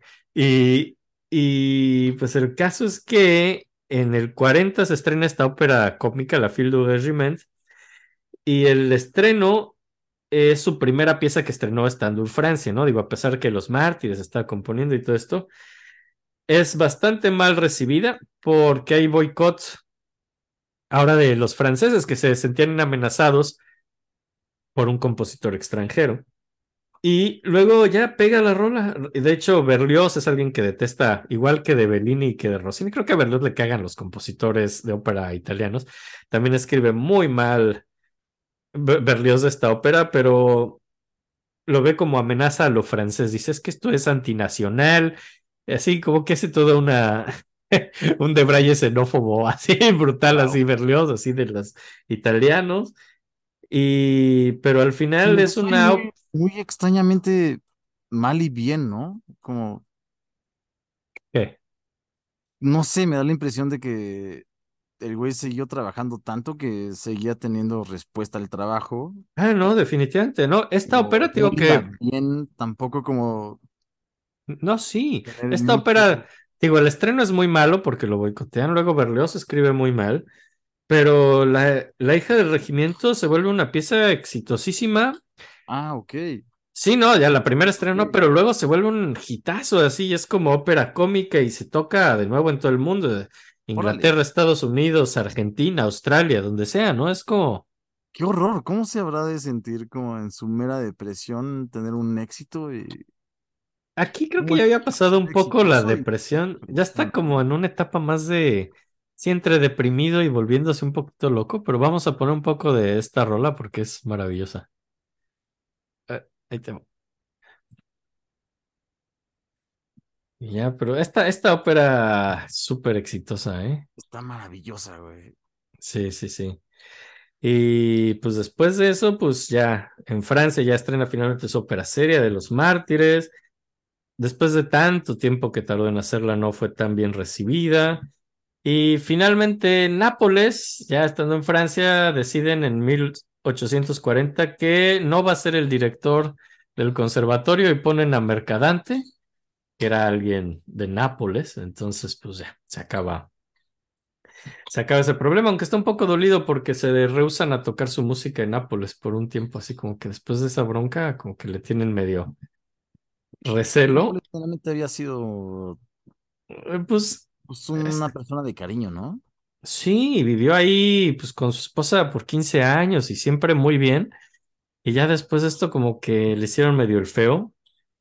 Y pero bueno, él ya está en Francia y hace otra ópera que se llama Le Duc de Sable y L'Ange de Nissen. Y acaba la de L'Ange de Nissen, la trabaja como la favorita, que al principio no la pelan mucho, pero luego como una tipa que se llamaba Carlota Grisi debuta en esa ópera y hace un gran baile, ¿no? Entonces se volvió una sensación, pero más por el baile de esta tipa que por la rola y por el canto. Y, se vuelve una sensación y es muy exitoso porque todo el mundo quería ir a ver a bailar a Carlota Grisi, que era cantante, no era bailarina, pero al parecer lo hacía muy simpáticamente. Eh, y pues finalmente como que empieza, descubre que en Francia es más ser un compositor súper prolífico que hace 40 óperas al mismo tiempo es medio mal visto y le causa enojo a los franceses y causa recelo. Ve que los compositores más elegantes de Francia rechazan guiones y rechazan ofertas. Entonces, No por primera vez en su vida, por componer rápido, güey. ajá, entonces por primera vez en su güey, si vida, compones tan rápido es porque lo haces mal. ajá, y porque agarras cualquier proyecto y te vale madres. Ok, ok, ok, ok. Entonces ah, ve que lo que está de moda en Francia es medio rechazar libretos. Entonces, ¿cómo que rechaza? Ajá, rechaza algunos libretos. Ajá, agarra esta cosa francesa de ser mamón. Y, pero de mientras, como que, eh, pues como que empieza a volver a la escala después de esto de los seis años que medio lo mandaron medio, relegaron un poco por lo de Bill Bastarda, como que ya lo empiezan a pelar de nuevo en Nápoles. Y, y pues como que desde la muerte de Bellini, pues era el compositor más importante de Italia, ¿no? Y le comisionan, y no le habían comisionado música en Nápoles, pues desde su gracia hasta de Bill Bastarda, que ni siquiera fue un chiste de él, fue la cantante. Y ya le empiezan otra vez como a poner atención. Y ahí hace María Padilla. eh, y en el 42 como que dirige la, de director, dirige la primera, el Stabat Mater de Rossini, que platicamos en el capítulo de Rossini. El que lo dirigió fue, fue Donizetti, porque Rossini le pidió, dijo, no, no, sí se va a estrenar ya cuando Rossini estaba ya más grande y ya ni componía óperas. eh, al que le pidió que dirigiera su Stabat Mater fue a Donizetti. Qué bonito, güey. Y al parecer fue muy lindo, así después de es esta historia Oye, que ¿La relación Rossini como entre ellos dos existía? ¿O fue era linda. Rossini le ayudó cuando estaba en Francia, cuando llegó, con Ana Bolena le ayudó. ¿no? En su momento. Sí, sí, y aquí pues otra vez Rossini le pidió que él dirigiera Stabat Mater y cuando lo dirigió y salió tan lindo, pues Rossini fue a abrazarlo y se abrazan, se, se llevan bien Rossini y Donizetti realmente. Y, Tengo una relación linda. y aquí Rossini le regala cuatro diamantes ridículamente enormes y caros después de dirigir esto. Así porque era un hombre tan muy rico y pues ya Donizetti se va con sus diamantes. Y, y pues como que eh, lo que habíamos platicado en esta época, Milán mm, era parte del imperio de austriaco, ¿no? Entonces en Austria em, lo llaman a Viena y dicen es que sería bueno que tú hicieras, le dan un contrato para dirigir la temporada italiana en el Karten, Kar- ah, Karner Tor Theater, que es el teatro de ópera de Viena, Karner Tor Theater, y él, y pues dice, bueno, ok, vamos a dirigir ópera italiana, y no solo suya, sino en general iba a dirigir óperas italianas. Al principio no gusta, eh, y se da cuenta de medio del gusto vienés, que necesitabas una obertura grande y general, pues era la gran ópera vienesa, y... Y pues como que ahí hace una ópera que se llama Linda de Chamonix, que es un éxito especial, eso le gusta mucho a los austriacos, funciona muy bien. Y pues además los que son muy fans son los nobles de Austria, los reyes y todo, y empiezan a ir mucho al teatro a ver cómo dirige Donizetti y le va bien, y con eso pues mejora su popularidad en Viena. Y el 13 de julio de 1842, los reyes dicen, queremos que tú seas el maestro de capilla de la capilla real de los Habsburgo en Viena, ¿no? Entonces, pues, lo vuelven como el compositor del- y el director de la corte, así casi, ¿no? Así que es de Viena. Un gran puesto, güey. Un gran puesto, lo tuvo Mozart en su momento. eh, cosas, entonces, de pronto es compositor de los Habsburgo. Y básicamente ese puesto implica estar ahí los primeros seis meses del año y los segundos podía viajar, lo cual le convenía para sus óperas en Italia y en Francia. Y pues luego hace un viaje a Italia, donde compone Don Pasquale, y que es la, una ópera que quería poner, es como la última que vamos a poner antes del final. O sea, aquí, aquí él empezó a ir de huevos, básicamente. Pues es como ya, abajo, Ya- ¿no? Ya era un compositor consagrado. Ya pues, tuvo sus éxitos, sus, ya tuvo una su vaca éxito. sagrada, güey. Ya tuvo su éxito en Francia, ya tuvo su en Italia, ni se diga por años, y ahorita pues en Milán, Viena, lo amaban, güey. sí, sí, sí, en todo el mundo, sus óperas buenas las toca en todo el mundo. Y esta es como su última ópera así espectacular, Don Pasquale. Oye, Es ¿nunca como- dio clases, güey? Como no, no Sí, fue... tenía, te- daba clases en el conservatorio y tenía alumnos particulares, o sea, sí llegó a seguía ser dando. Sí, sí, pero realmente todos sus puestos en el conservatorio y en el- los teatros de Nápoles, pues realmente no los cumplió mucho. O sea, a cada rato tenía que pedir permisos porque iban estrenando óperas por todo Italia y por Francia y se iba a cada rato. O sea, tampoco es que, o sea, tenía los puestos, No, pero no, ni los no cumplió. hay un historial de alumnos. de- No, no, no mucho, no. Y pues Don Pascual es una ópera bufa, lo consideran como la última gran ópera bufa italiana. Es como el sucesor del Barbero de Sevilla de Rossini. Es como el último gran momento de ópera cómica italiana. Luego va a haber otras óperas chistosas, digo, de Verdi, de Puccini, pero no en esta onda belcantística bufa. Entonces, vamos a poner un poquito de Don Pasquale, que es una ópera muy divertida.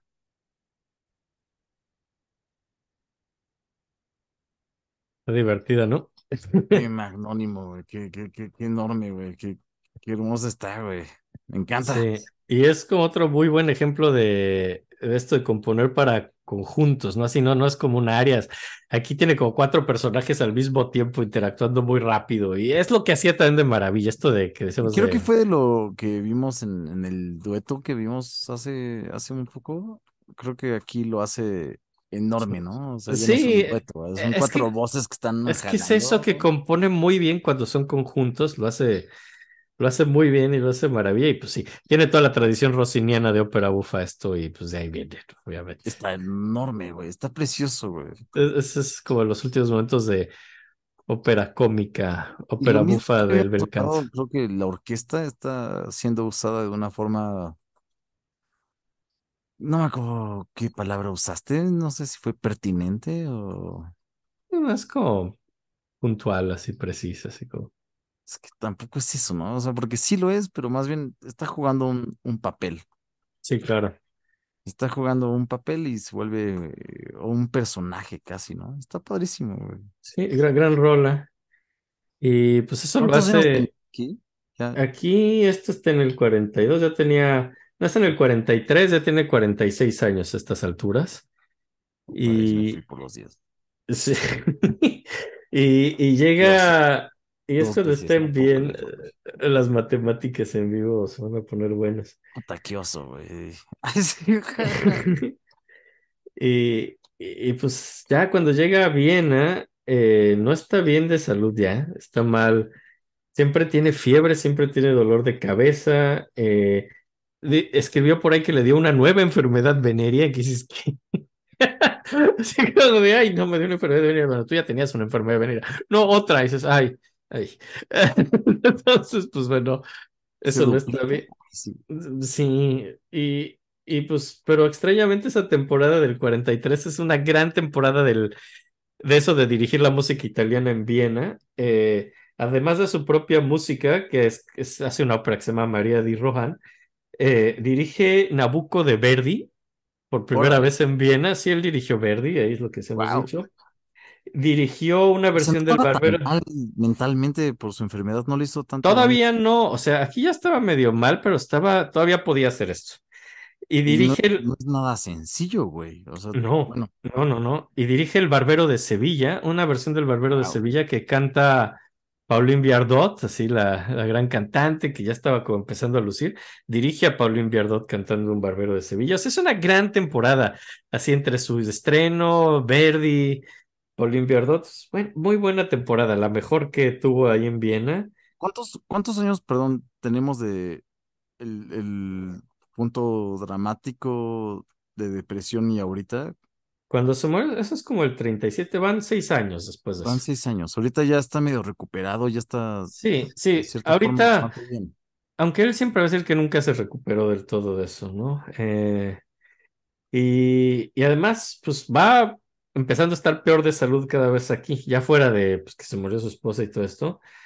Y para la ópera, eh, pues como hace otra ópera que se llama Caterina Cornaro, que fracasa en Nápoles, y hace como una última ópera para Francia que se llama Don Sebastián, que es su última ópera completa, la trabaja mucho, la trabaja despacio, escribe ese libretista con quien no se lleva muy bien, es una ópera muy francesa, cinco actos, larga.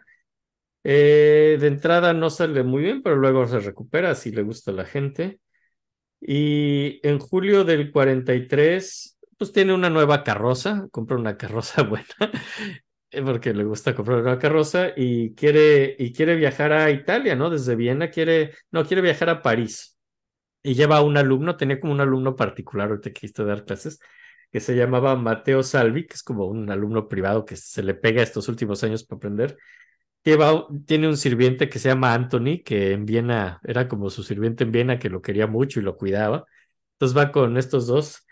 Y pues la, la carroza esta que compró en Viena era muy mala y se rompía a cada rato. Había que hacerle ruedas. Entonces se va tardando mucho en llegar a París. Y además, cada que llovía, se empapaban, o sea, se metía el agua. Entonces, me encanta, güey, me encanta, güey. en este Era- viaje era Viena a París, Deseo por viajar, güey, y obligarse, ¿no? pues es que pues, por su trabajo se- se la- tenía que ir a todos sus estrenos y tiene que ir a París para estrenar esta de, de Don Sebastián. Y pues es un trayecto muy difícil. De hecho, acaban abandonando la carroza en Múnich. La dejan tirada y se van, o sea, están hasta la madre de esa chingadera. me encanta, güey. Y cuando llegan a París, escribe, sigue haciendo cambios a la ópera, mucho estrés y, y ya. Eh, al final sí funciona, la ópera en París no funciona tan bien, pero en Viena y en Milán, cuando hacen sus estrenos es muy bien recibida. Y pues cuando ya llega a... Todavía trata de hacer otra temporada en Viena en el 43, pero ya la neurosífilis ahora sí ya está mal al año siguiente. Eh, ya se le olvidan cosas, de pronto tiene unos lapsos de memoria enormes de cosas que en serio ya no se acuerda, la mitad de una frase deja de hablar, hay ataques de enojo ante la menor provocación que es monta en furia por cualquier cosa. Eh, y lo peor es que de pronto convulsiona, tiene como una especie de epilepsia, de pronto se despierta, no se acuerda de nada. Y pues los médicos están preocupados y hacen lo que cualquier buen médico haría. eh, le recetan que se ponga mostaza caliente en el cuello, ¿no? Suena totalmente coherente, güey. Sí, si eres una Claro, pinche yo lo salchicha. haría, Yo lo haría si me siento mal, güey. Se ve- es que No en sé serio si es poner un par de panes alrededor, güey, y pensar que soy una salchicha, güey, pero Está cabrón, sí. Así de, es que qué clase de pedos con los médicos, así con qué, con qué autoridad llegas y dices, sí, ponte mostaza en el cuello y no te gana la risa. Eh, De ver como de, güey, no mames, sí lo va a hacer. Güey, a que no haces que el gran compositor se eche mostaza. Ya, Güey, a que sí. a ver, ¿en qué parte? Ay, ¿Dónde le dio la ¿En el mostaza? cuello? En el cuello, güey, hazlo en el cuello. En sus hemorroides del cuello. Va, entonces Eh, va, va, sí, va. Ahora Time Late, que además le ponían sanguijuelas y, y muchas Obviamente, sanguijuelas. ¿no? Porque no había un tratamiento sin sangre. No, muchos, mucha mostaza y muchas sanguijuelas, obviamente no se cura.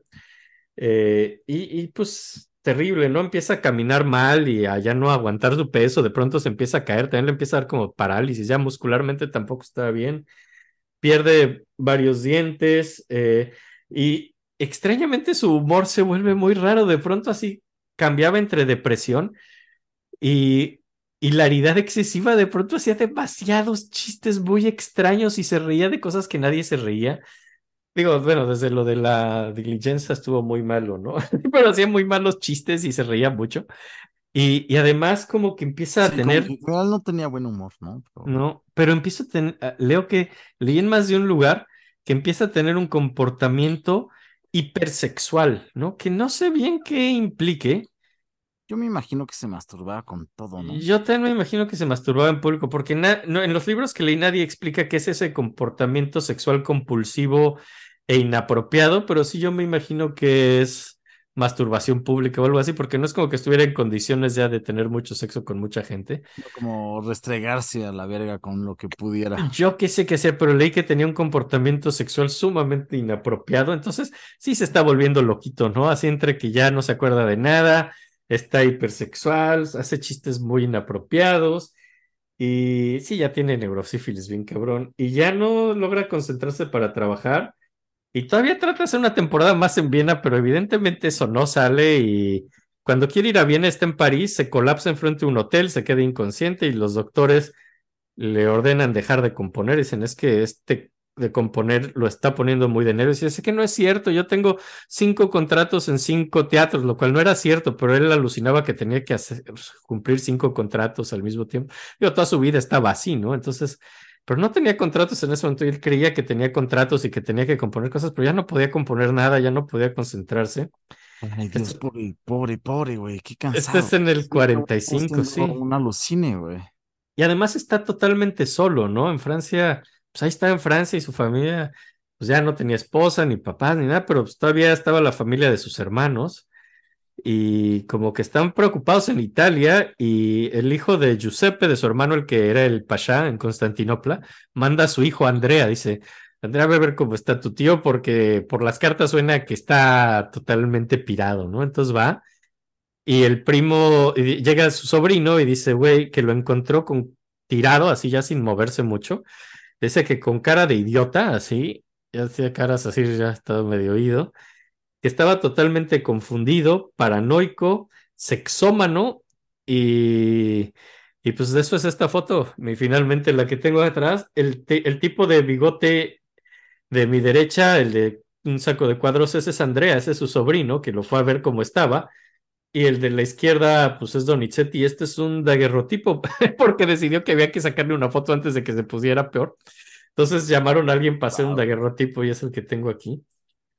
No puedo creerlo, qué cosa tan más. Y por se eso ve se, bastante, mucho más coherente de lo que estamos diciendo que estaba. y por eso se ve así, por eso dices que se veía rarito. Y eso pues, sí, porque estaba ya medio inmóvil de la sífilis y, y ya estaba bastante mal en estos momentos. Y, y pues lo ve mal y en el 46 pues inventa una treta para llevarlo al manicomio. Dice que ya lo va a llevar a dirigir su temporada a Viena.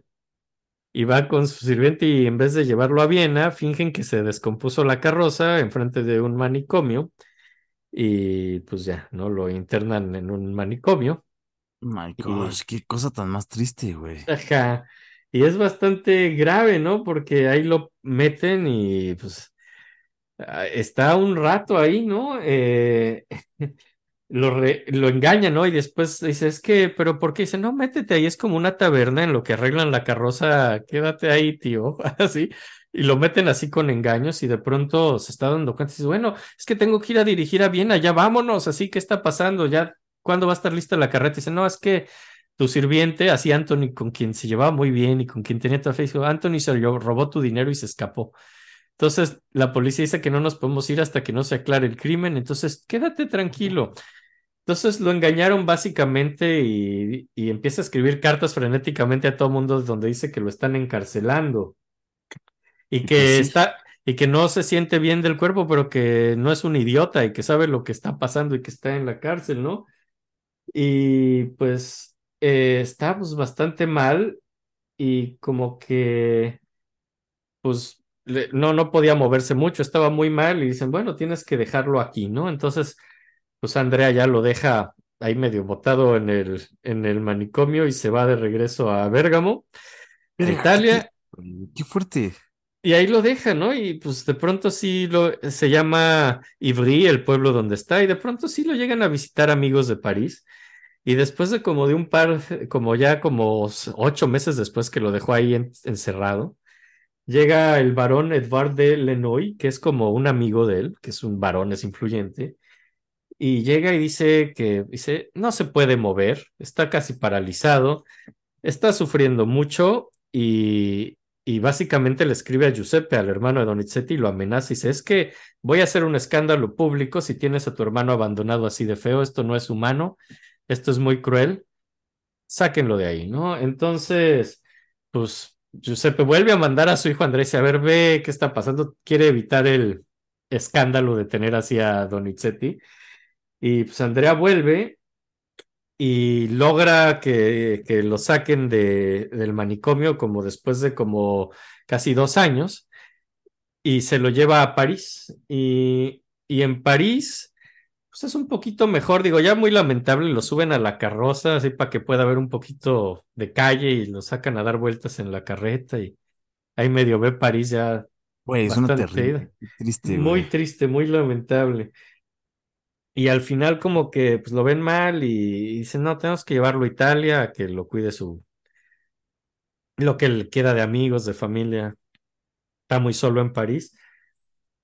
Y llama como este güey Andrea, se lo quiere llevar a, a Italia. Bergamo llama a médicos para ver si puede viajar. Los médicos dicen que sí, pero luego la policía dicen, bueno, es que necesita autorización de la policía para moverse, ¿no? Porque está mal. Y la, la policía manda a su propio doctor y la policía dice que no está en condiciones de viajar a Italia y que está prohibido sacar a Donizetti de Francia y, y quieren llevárselo. Oh, Y la policía es la que prohíbe que se vaya. Eh, y dices, maldita bueno, policía, siempre, siempre, güey. ahora lo que se especula es que, pues, había, tenía su dinero en París, eh, Donizetti, con un banquero, y se supone que se especula que el banquero era el que, si es que si se va, va a cerrar la cuenta y se va a ir con el dinero, y era el que manipulaba, la, sobornaba a la policía para que no dejaran salir a Donizetti de Francia, para que no vaya a cerrar su cuenta. En algo bastante sórdido y feo de esta Cosa historia. tan más espantosa de final, güey. Sí, se estaban aprovechando del loquito sifilítico y querían su dinero, entonces el banquero a través de la policía no lo dejaba volver a casa. Carajo, güey.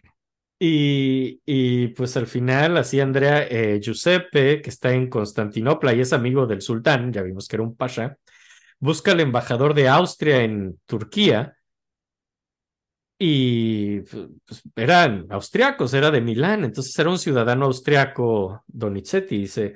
Entonces, a través de las embajadas de Austria, la embajada de Austria en Francia exige que liberen al ciudadano austriaco Gaetano Donizetti, que además es el músico de la corte de los reyes, y se exigimos que lo dejen salir a este ciudadano austriaco, y solo por eso, y solo por eso logran a través de las embajadas logran dejar que salga eh, de Italia, de, de, Francia y que se lo lleven a Italia.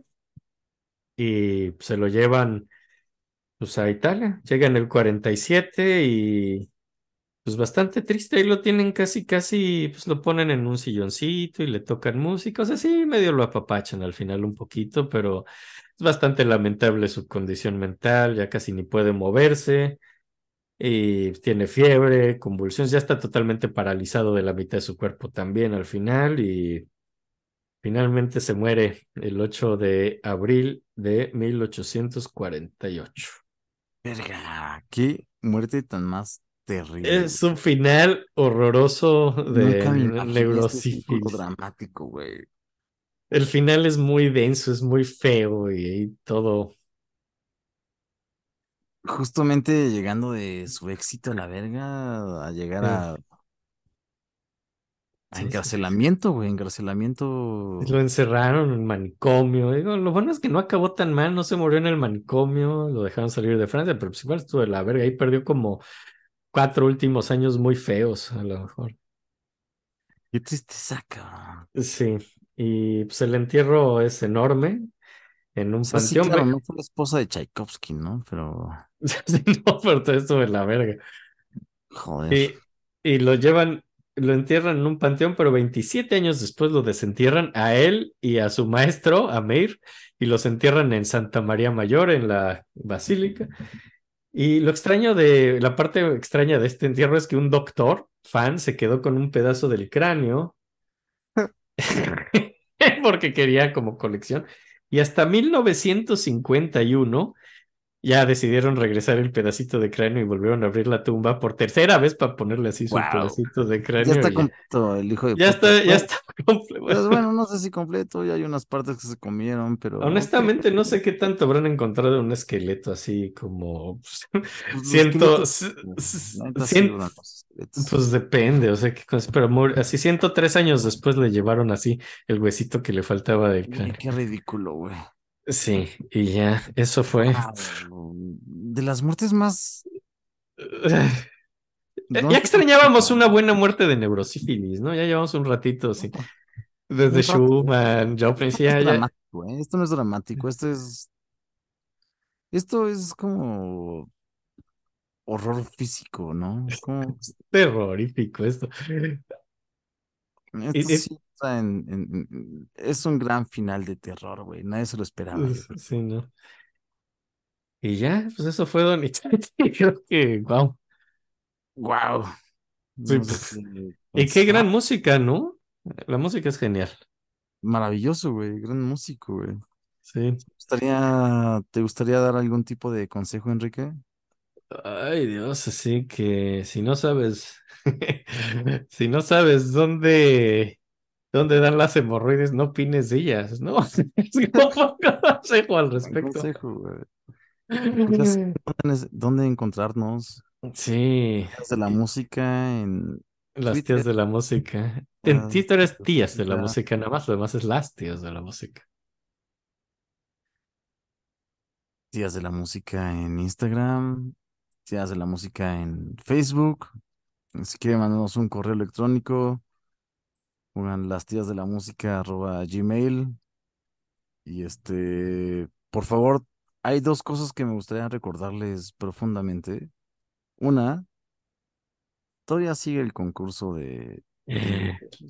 Sí, va hasta que acabe este capítulo, hasta que salga el capítulo siguiente a este, todavía pueden mandar su pollo, su Rossini comiendo un pollo. Rossini comiendo un pollo, el mejor dibujo va a ganar el pollo, que les vamos a mandar.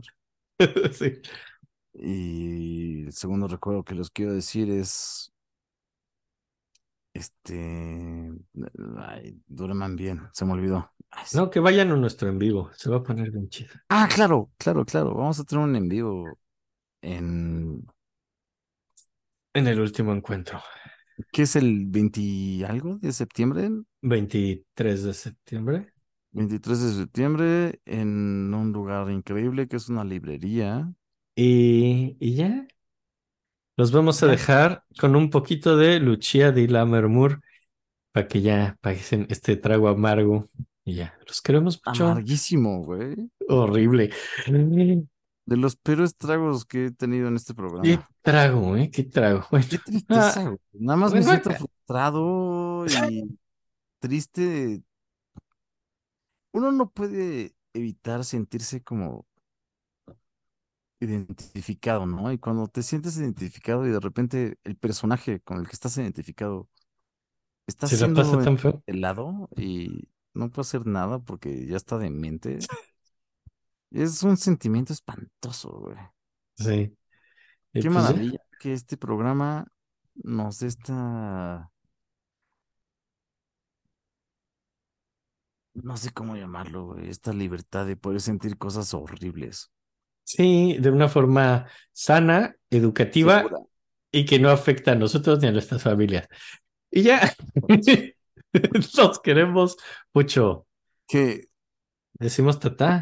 hasta tres, Y guardamos decimos tata. dos y decimos tata. Tres segundos de silencio y tata. Ajá, Sí, decimos por Donizetti. Tres segundos de silencio por Donizetti. Sí, se lo merece. Sí. Vamos a contar. Dos, Dos, tres. tres.